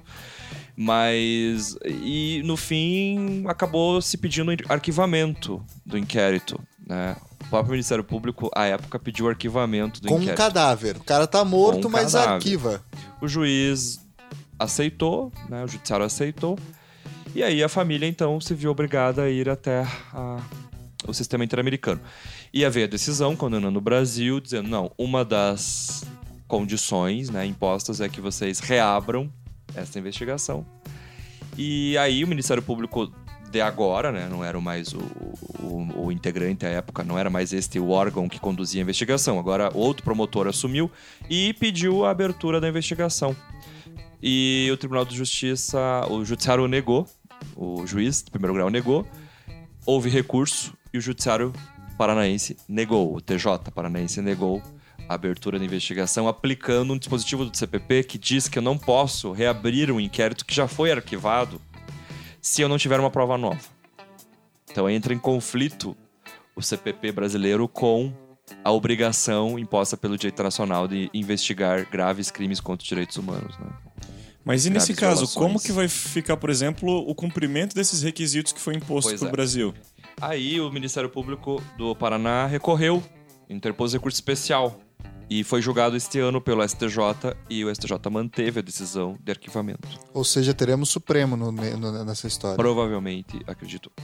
Mas Já dá pra a imaginar gente já que sabe não vai como ser que boa o coisa. Supremo lida com as sentenças da corte, né, no caso da anistia, da lei da anistia, que é outro caso que a gente pode até é, aqui é, tratar. É aquela coisa como se existissem dois sistemas jurídicos que não se conversam, sabe? Ah, lá é o direito internacional, aqui é, É o direito nossa casa. pátrio. É isso que o STF diz muitas vezes, e isso é uma coisa absurda, porque os tratados de direitos humanos têm que ser é, cumpridos e observados, e também as decisões que reforçam, né, que dão enforcement desses tratados, é, por todos os poderes. Executivo, Inclusive- legislativo e judiciário. Inclusive a, a- discussão e eventualmente a aplicação do tal do controle de convencionalidade, né? O Justamente, que, deve que é ser- esse controle de convencionalidade?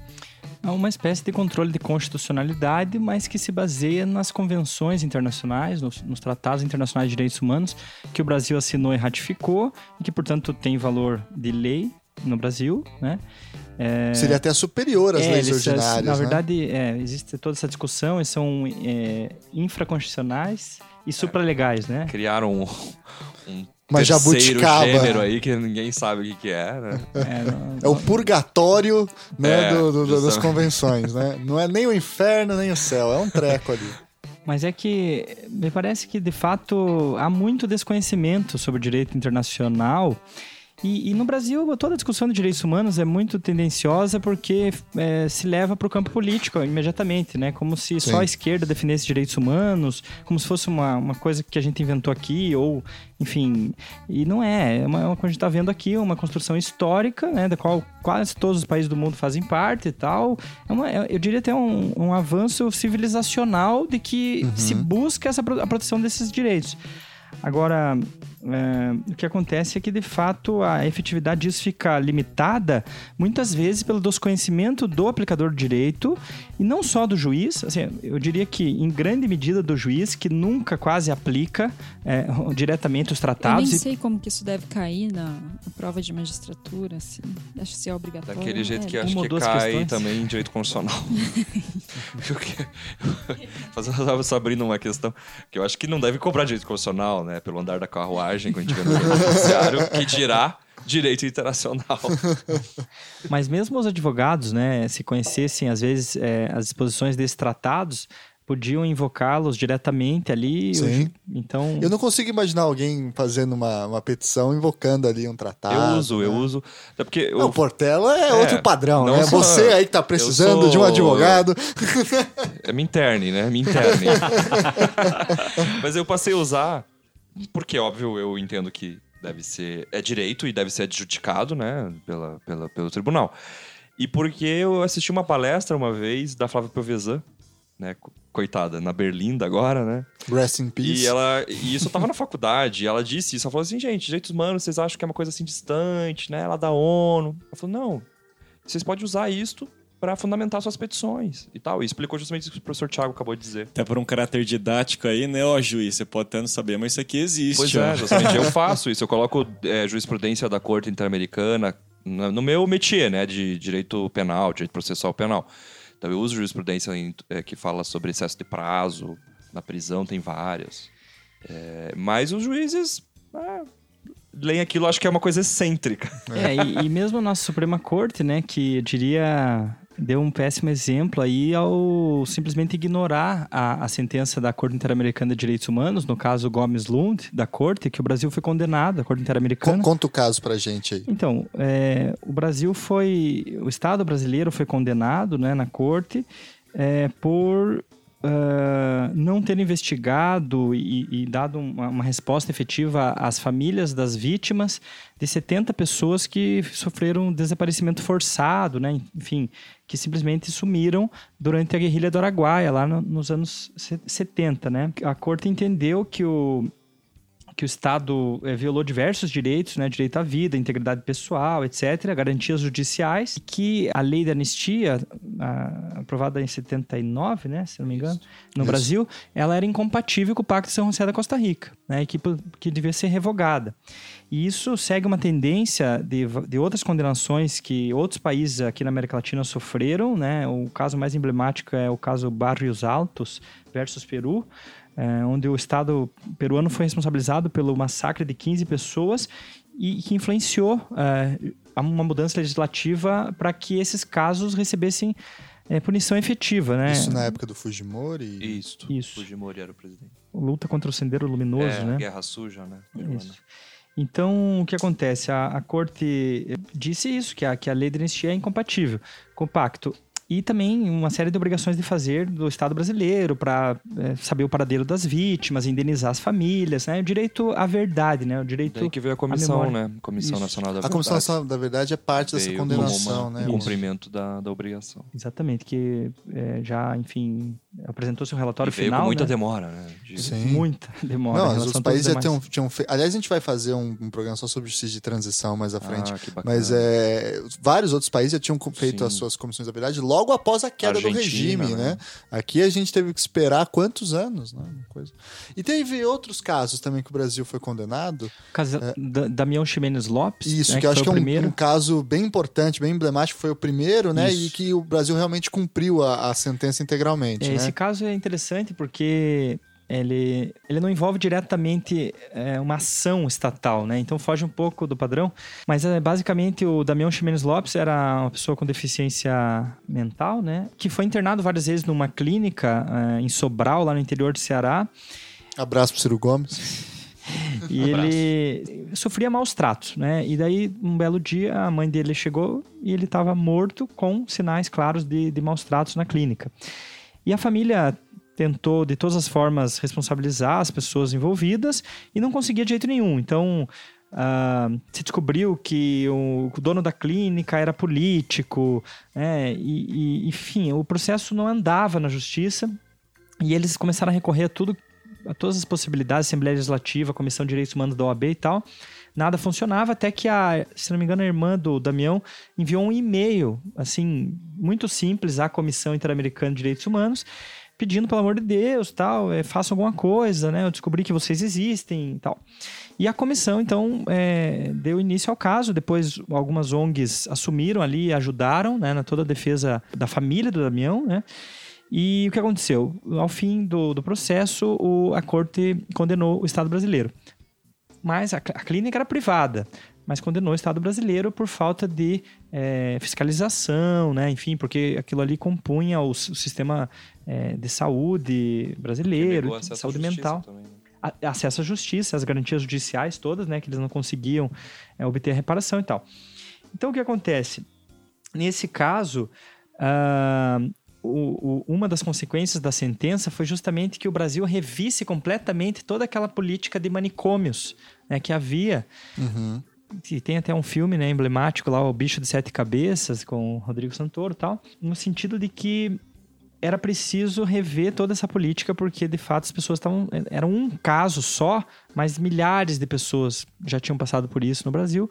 E o Brasil, o governo brasileiro, de fato, é, reviu completamente essa política, criou uma comissão é, que começou a visitar todas as instituições psiquiátricas do Brasil inteiro e, e reformulou completamente essa política por consequência do, do caso do meu Uma interferência, então, direta nas questões de políticas públicas mesmo, como você tinha dito antes. É, porque o Estado, ele, ele percebe daí que ele precisa agir para não ser condenado novamente, né?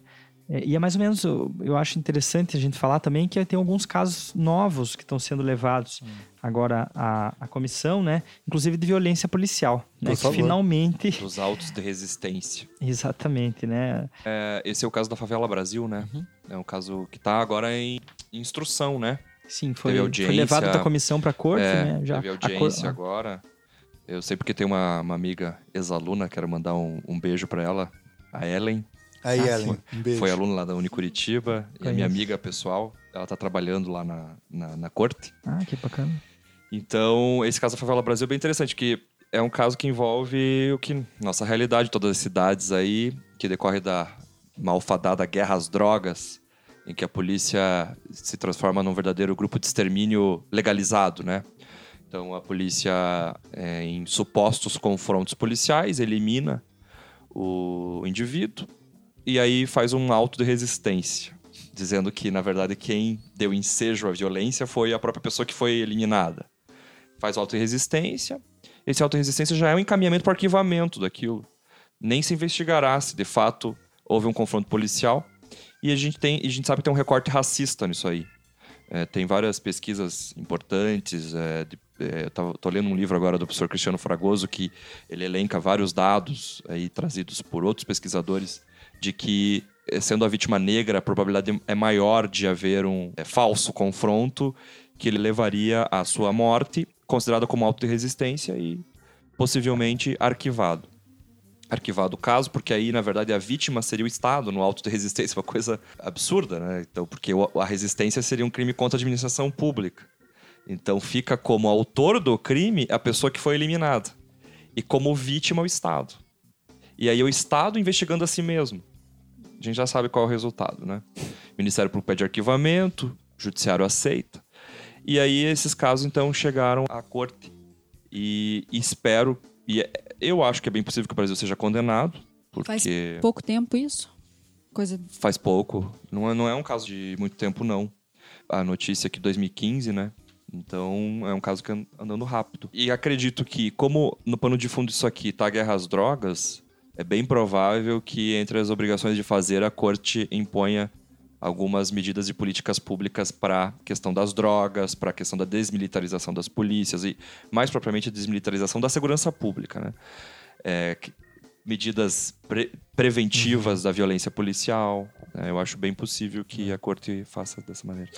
Eu vou até ler um trecho aqui, porque acho que é bem emblemático sobre o, o que, que a comissão decidiu, né? ou, ou é disse a respeito disso, que o Brasil eh, realiza uma investigação exaustiva, imparcial e efetiva das violações constatadas, né, é, conduzido por autoridades judiciais independentes da polícia, da polícia com vistas a de- determinar a verdade e punir os responsáveis, levando em conta o padrão de uso excessivo da força letal pela polícia.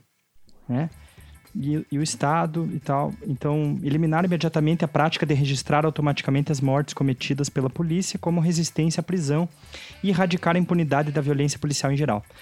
É, é o, a gente, é, eu diria assim, já era hora de chegar à corte, porque nós sabemos que isso acontece todo dia, como o professor Sim. Bartella falou, com a população pobre, negra. É, Não sei uma pesquisa essa semana aí que Saiu. a polícia brasileira mata em um dia o que a inglesa mata em 25 anos. É uma coisa É, assim, O uma Brasil é coisa... o país que mais mata, é, considerando outros 20 países que têm pena de morte, o Brasil mata mais através das polícias do que esses outros 20 países que têm pena de morte. Pena de morte é uma coisa barbárica, mas ao menos essas pessoas tiveram direito de defesa, né? direito devido ao processo legal. Aqui no Brasil não É, existe. o, o Brasil vive uma guerra civil Justamente. é, silenciada, né? Tem outro caso importante que eu queria mencionar, que é do José Pereira, né? Que é do trabalho escravo. uhum, porque o. Brasil. Não, o José Brasil Pereira Verde. foi um caso de 91, em que o Brasil fez uma a solução amistosa com, no âmbito da comissão, fez com a parte contrária. E entre as obrigações estava indenizar o José Pereira, que é um trabalhador rural, que foi escravizado e tal. O Brasil não tinha nenhuma política pública de erradicação do trabalho escravo naquela, aquele momento. Depois é que vieram ser implementadas a partir disso aí, da decisão envolvendo o José Pereira. Aí começaram a criar aqueles grupos de trabalho que vai Ministério Público do Trabalho, Polícia Federal, eh, aprimoraram a investigação do trabalho escravo, eh, mudaram o tipo penal do 149 do Código Penal, que ele era um tipo penal que não permitia aplicação por causa, porque ele violava o princípio da legalidade. E o Brasil ainda assim, apesar de tudo isso, não consegue erradicar o trabalho escravo. Tanto que agora é réu de novo num outro processo envolvendo a Fazenda Brasil Verde, né? Que também lida com o trabalho escravo. Uma fazenda que foi autuada pelo Ministério do Trabalho mais 80 vezes. E todas as vezes tinha trabalho escravo. Nossa. São milhares de pessoas, né? Teriam. Sem contar algumas pessoas aí que estão no Senado, né? Que tem relação com o trabalho Ah, escravo, mas não vamos citar nomes. Aliás, a respeito desse tema também, já estamos adiantando várias pautas para os ouvintes, né? Estamos para para gravar aí também mais um programa Vamos a ver. respeito de Vamos trabalho ver. escravo? é, trabalho não dá forçado, análogo e tal. Bacana. Mais algum caso que tenha ficado sobrando aí, que vocês acham interessante? Que não precisa ser do Brasil, eventualmente de outros países que foram bem simbólicos ou para a formação da, da- da- da- simbologia mesmo da, da corte interamericana? É, Tem vários casos interessantes. Eu acho que alguns casos envolvendo aí a corte julgou a questão referente ao desaparecimento forçado de pessoas, né? É, contra Honduras, contra é, Argentina, envolvendo desaparecimento no Chile, no âmbito das ditaduras militares, né? E que ficaram sem resposta por parte do Estado. Em alguma dessas ocasiões, a corte decidiu que o crime de desaparecimento forçado que é uma coisa bastante importante, ele não prescreve enquanto não se encontrar os restos mortais da pessoa desaparecida. Então, seria um crime permanente. A corte reconhece a natureza permanente do crime, portanto, não há que se falar em prescrição. E isto se conecta com o que o Tiago falou da lei da anistia. O professor Tiago falou da lei da anistia que o Brasil, apesar de ter sido condenado na corte, adequou suas práticas, né, conforme a corte esperou, esperava. E o que, que o Ministério Público Federal está fazendo? Está entrando com alguns processos criminais contra agentes da ditadura aqui no Brasil, né, que à época cometeram crimes contra a humanidade, entre eles o desaparecimento forçado de pessoas, que é um crime contra a humanidade, e invocando isso. Invocando que não só a lei da anistia ela é ilegítima pelo direito internacional, mas se o juiz entender que a lei da anistia é aplicada ainda assim, tem que aplicar o entendimento que o desaparecimento forçado não prescreveu, porque ainda não foram encontrados os restos mortais da vítima e, portanto, é um crime permanente. E sendo permanente, ele só prescreve quando eu sei exatamente o paradeiro daquela pessoa. Né? Então, isso aí eu escaparia da possível é, consideração pelo juiz de que a lei da anistia deve ser aplicada.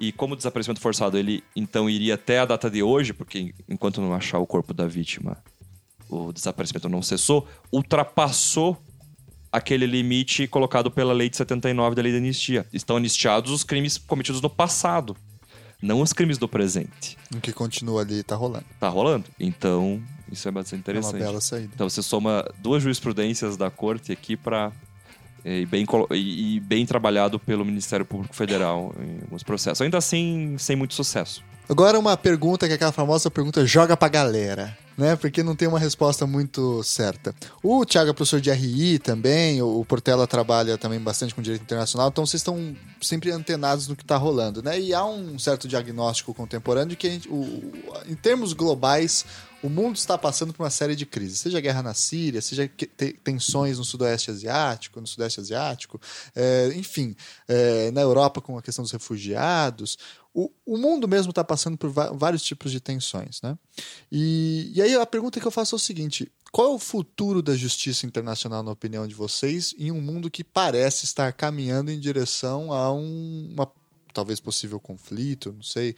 Né? A gente vê a Rússia se apresentando aí como um antagonista. Se apresentando não, porque se apresenta já há mais de 100 anos, né? De, antes da União Soviética, é, como antagonista à Europa, enfim, e aos Estados Unidos. Como é que vocês veem essa questão é, do futuro aqui chutômetro, tá? É, da, da, questão da, da, dos tribunais internacionais. Pergunta difícil que porque de fato exigiria bastante tempo para nós, né, nós mergulharmos aqui em questões de política internacional, de fato, como você trouxe algumas delas. Mas eu diria o seguinte: o problema é justamente o abandono pelos estados e o desconhecimento pela população dos mecanismos de justiça internacional.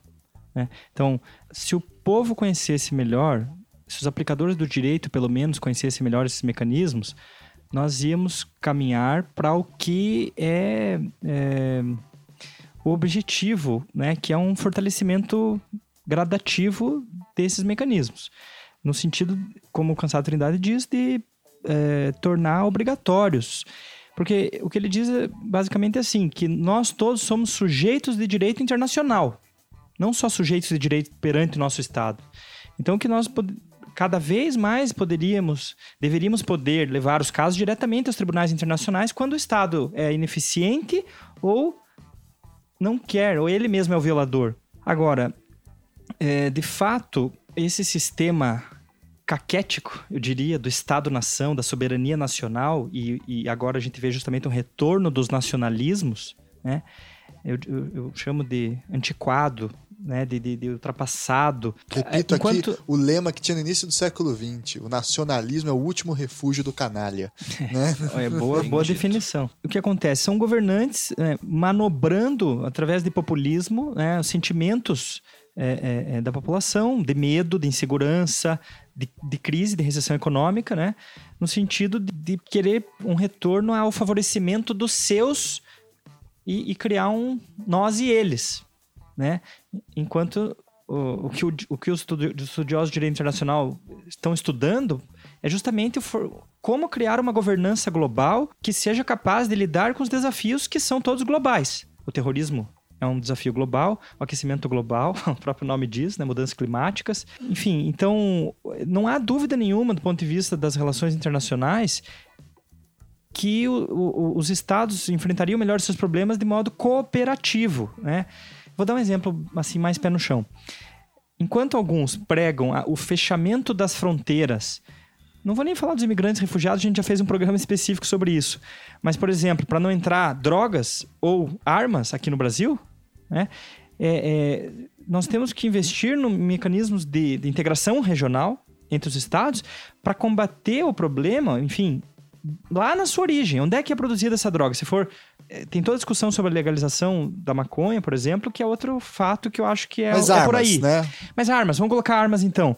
É, as armas entram de forma ilegal pela fronteira e tal. Sim, então em vez de ficar tentando barrar na fronteira, vamos dar as mãos ali com a, com a Bolívia, por exemplo, o Paraguai, seja qual país for, Uruguai, tanto faz, e fazer, fazer junto, combater o problema junto. Então, ao contrário, você dissolve a fronteira, você passa a se tornar um problema comum. E é, né?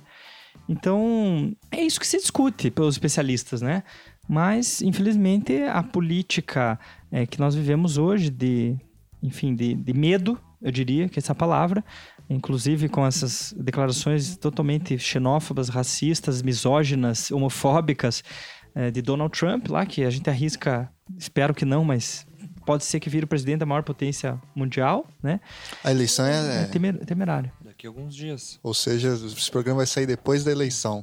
Se o Trump for presidente, qual que é o recado que você vai dar pra ele agora, Thiago? Que eu- a última coisa que eu faria na vida é me mudar para os Estados Unidos. E se a Hillary for presidente? um abraço pro A Trump. Hillary é mais do mesmo. É, mais do mesmo. E você, Portela, tem alguma. É, curioso porque eu escrevi uma coluna semana passada, que foi publicada semana passada para o canal de Ciências Criminais e em que eu fiz um pequeno diagnóstico no espaço que eu tinha na coluna sobre o futuro da justiça penal internacional. né? O professor Tiago falou mais do futuro do direito internacional como um todo, dos sistemas de proteção de direitos humanos. Eu vou falar aqui desse recorte do direito penal internacional. Porque, como o professor Tiago colocou, ou seja, é, esse retorno ao nacionalismo vem justamente nesse bojo aí da crise econômica, né? É, a- o fim da era do crescimento, ou seja, não tem dinheiro, começa a guerra de todos contra todos, né? A saída que muitos veem, que eu considero errônea, é fechar fronteiras, defender os interesses nacionais, né, sobre todos os outros, é, destruir alianças. E, o- e a justiça penal internacional depende disso, de tudo isso que esse movimento repudia, né? ou seja, de alianças, de defesa do- do- dos interesses globais, Cooperação internacional. da cooperação internacional, depende de dinheiro. Esse é um grande drama, que é uma justiça que é cara. né? Os estados têm que ir lá e depositar o dinheiro por orçamento. E nós estamos numa época em que o dinheiro está curto. Né? E, e a gente vê, então, essa, muitas críticas, que eu acho que são críticas com fundamento do continente africano. E aí os países começam a sair, se evadir desse sistema de, de justiça. Então outros também ah, mas por que, que eu fico se o outro também se o outro saiu? O que, que eu ganho com isso, né? É uma perspectiva puramente da blindagem do poder, né? E a justiça penal, na verdade, ela vem com o intuito de fazer accountability do poder. Mas o poder não quer passar por revisão nenhuma, por responsabilização nenhuma, ainda mais em épocas assim de crise, né? Que, eu que na perspectiva dos governantes, eu vou talvez ter que quebrar ovos, né? E quebrando ovos, eu depois vou ter que sentar no banco dos réus, né? E aí a justiça penal também internacional, ela é um freio isso até o próprio Zaffaroni diz, que é o maior crítico do próprio sistema penal. Ele fala: olha, a justiça penal não, não vai prevenir nenhum crime. Isso é fato.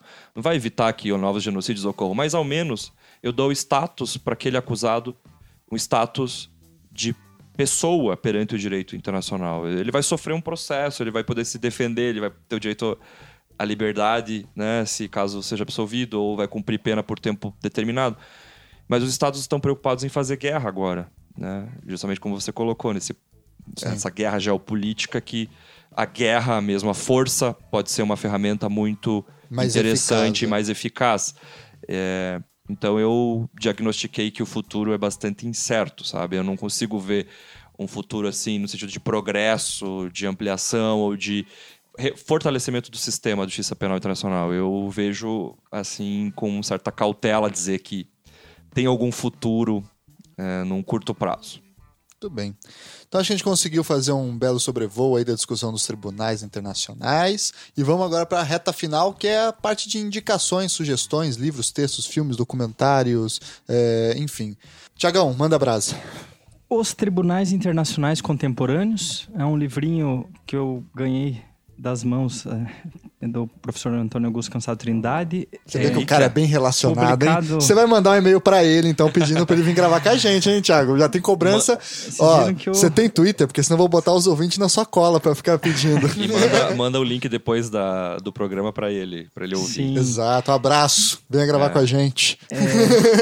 mas é um livrinho bem interessante, publicado pela Fundação Alexandre de Guzmão, é, que fala, ah, inclusive, dessa parte mais crítica, né? Sistemas regionais de proteção de direitos humanos, eu indicaria o, o livro do professor André de Carvalho Ramos, Curso de Direitos Humanos. Filmes, a gente falou de alguns, né? Acho que o Bicho de Sete Cabeças, né? que- sobre a questão manicomial. Qual mais? Não me lembro. Você falou de um filme É, eu, eu tinha comentado do filme O Sol, O Sol. que é de um cineasta russo, Alexander Sokorov. E, mas eu também recomendaria o outro filme que é o emblemático da Justiça Penal Internacional, que é o melhor já feito até hoje, que é o Julgamento em Nuremberg, a versão original dos anos 60, não aquela versão pasteurizada O Alec É, Baldwin. é, ho- hollywoodiana. Destruíram com o filme. e livro eu sugeriria a leitura do Eichmann em Jerusalém, da Hannah Arendt, Olha aí. que é um, um livraço sobre justiça internacional. Gusta, sugesta? Eu vou dar a mesma sugestão que a Carol, que a gente tá em sintonia em relação a isso. Qual que vai ser, Carol? Você vê quando o cara é um João sem braço mesmo, né? Eu vou deixar como indicação. é, saiu esse ano a publicação em livro, tem acho que disponível é, em tese também, que é a publicação do professor do professor Rui, Rui Carlos de Senha. É um, a tese de doutoramento dele, que foi orientada pelo Celso Laffer e com co-orientação também do Máximo Pavarini. Como que é o nome mesmo? É Por uma Política Criminal Universal, é uma crítica aos tribunais penais internacional, internacionais. Então é um texto bem interessante e fica a dica. Aliás, quero deixar um abraço para o professor Rui de Senha, que é meu amigo. Já fizemos vários eventos sobre direito penal internacional. Então Abraço, fica aí o, Rui. é, Vai vir convite. você e o Convite Cansado pra ele. Trindade na próxima. Galera com contato é outra coisa. Você vê, né? A cara? gente aqui é tudo articulado, meu. O próximo é o Lula que vai vir participar. e agora a minha indicação é um filme, que é um filme polonês, se eu não me engano, que é muito bom, chamado Katin. Ah, muito bom. Né? Que... Aliás, o diretor morreu faz poucos dias. Pô, você é entendido de cinema mesmo, hein? Eu sou cinéfilo mesmo. Então você vai vir gravar sobre direito de cinema depois.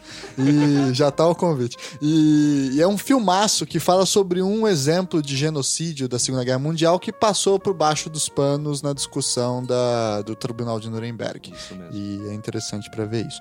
E uma outra dúvida que eu tenho pra gente fechar: tem algum site onde os ouvintes possam acompanhar os julgamentos do TPI, ou ver as sessões de julgamento, eventualmente, não sei se são televisionadas, Tem. é, tem o site do próprio Tribunal Penal Internacional. os próprios sites Tem que oficiais. procurar em inglês, né? Ah, ICC, International Criminal Court. Tá. É, e o, a cortedh.org.cr, né? Que é, CR, Costa, Rica. É, mas o site da Corte Interamericana de Direitos Humanos é bem completinho e dá para acompanhar os casos. Tem também é, em língua portuguesa bastante, né?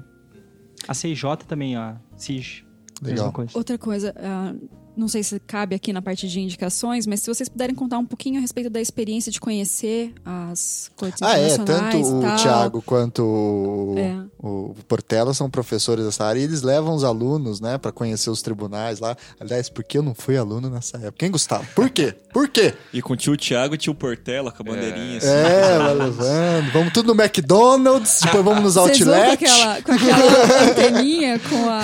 Com, tipo japonês, chinês. Cheio de câmeras. pessoal. É, É, eu, eu tenho um grupo de pesquisa em Direito Penal Internacional já faz seis anos. E a gente participa de um- uma competição de julgamento simulado lá na AIA. A gente enfre- Então, levamos uma equipe do Unicuritiba e enfrentamos outras universidades, né? Então, além da competição, os alunos também podem conhecer os tribunais, eh, conhecem a- até mesmo a SIG, visitam os tribunais penais, o TPI, Tribunal para E o ex-Yugoslávia. acesso é fácil ou tem que. Tem, tem procedimentos? É, Por exemplo, se eu estiver turistando por lá. como- Não, você consegue, mas você tem que fazer um cadastro, tem que levar o passaporte. É possível fazer visitação em algumas partes do prédio. Para assistir a audiência tem um controle mais rigoroso de segurança, mas eu já consegui assistir algumas vezes, os meus alunos também. Inclusive, até um caso aí que envolvia o Jean-Pierre Bemba, que foi condenado este ano a 16 anos por crimes contra a humanidade e crimes de guerra. É, ele estava prestando depoimento naquela audiência, meus alunos estavam assistindo e os familiares do Bemba estavam sentados do lado.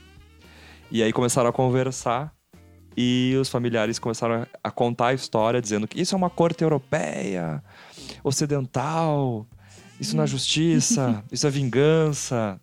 Discurso que a gente vê, né, que critica a seletividade. Então é interessante. Eu mesmo assisti o próprio é, Radovan Karadzic fazendo a sua própria defesa, porque ele dispensou o advogado. E o Radovan Karadzic é um dos acusados do genocídio de Srebrenica, na ex-Yugoslávia. E tá eh, sendo, foi julgado pelo Tribunal para a ex-Yugoslávia e na ocasião a audiência era ele apresentando seus argumentos e questionando uma testemunha. Então é, Muito legal. É, no meu caso, eu, o ano passado, em 2015, eu é, fiz um curso na Academia de Direito Internacional da AIA, que é The Hague Academy of International Law, que fica no prédio anexo da, da Corte Internacional de Justiça, né? Então, é, foi muito legal, porque é um curso de três semanas, inclusive eu recomendo para os ouvintes que tiverem interesse em Direito Internacional. É um curso bem aprofundado de Direito Internacional Público e depois tem Direito Internacional Privado também. E ali era é super legal porque os próprios juízes da corte apareciam assim e, e falavam, oh, o juiz tal vai estar tá ali à tarde hoje conversando com os alunos. Então ele, a gente teve uns quatro, cinco juízes que vieram conversar conosco e, poxa, vamos, vamos pensar que eu, que eu fui que eu recebi dinheiro aqui, mas é, o, o Cansado Trindade sempre recebe os, os, brasileiros que vão. Mandar o boleto. Então não foi só cansado. eu, não foi só eu. É, mas enfim, eu, ele de fato nos recebeu lá no seu gabinete, e daí conta tudo, ficou duas horas conosco e tal, de como é que é o trabalho. Agora, a academia leva também para conhecer o TPI, eu tive o prazer de conhecer lá, então o Tribunal Penal Internacional o Tribunal Penal para a ex-Yugoslávia estava tendo audiência também, só que eu acabei não indo. É, então, assim, é, a AIA realmente é a sede é, de, desses tribunais, como a gente falou, e esse curso da Academia de Direito Internacional permite que vocês visitem todos, porque eles mesmos organizam essas visitas, né? Inclusive o Cansado Trindade mesmo, que foi o guia turístico dentro da corte para nós, para um legal. grupo de brasileiros que toda a área que a gente não podia visitar, ele fez questão de levar lá na, na corte. Brasileiro já fazendo brasileirice. É. Mas eu... Deixa ele, está comigo aqui. Mas enfim, na verdade, esse ano nós fizemos uma viagem bem legal também, que não foi a tribunais, né? Eu levei 18 alunos de Relações Internacionais para Genebra, né? onde nós visitamos o Palácio da Paz, da ONU, Organização Mundial da Saúde, OIT do Trabalho, Médicos Sem Fronteiras, que foi super legal, Cruz Vermelha, enfim, uma série de organizações que lá. Daí Genebra, são os tribunais, Genebra são as organizações. Isso, de, assim que lidam diretamente com a paz e direitos humanos também. O Conselho de Direitos Humanos da ONU é lá, Alto Comissariado de Direitos Humanos, o Acnur, uhum. Alto Comissariado de Refugiados, todos esses nós visitamos. Foi super legal, né? Vale muito a pena, enfim, estudar no Unicuritiba para poder ir de novo. Espero que me mandem. é, mas, enfim, é, essa é uma experiência única porque nós vemos esses, essas instituições funcionando de verdade e, e, percebe que há um esforço de que elas bem funcionem, né? O que falta é conhecimento a respeito disso tudo e apoio. Muito bem, acho que é isso então, né, pessoal? Queria agradecer imensamente ao Portela, ao Thiago por terem vindo aqui dar essa aula pra gente, explicar esses detalhes, contar todos esses causos e casos. Então vamos dar o tchau pro nosso ouvinte no 3 aí. 3, 2, 1 e. Tchau, tchau, tchau. tchau. Valeu! Um abraço.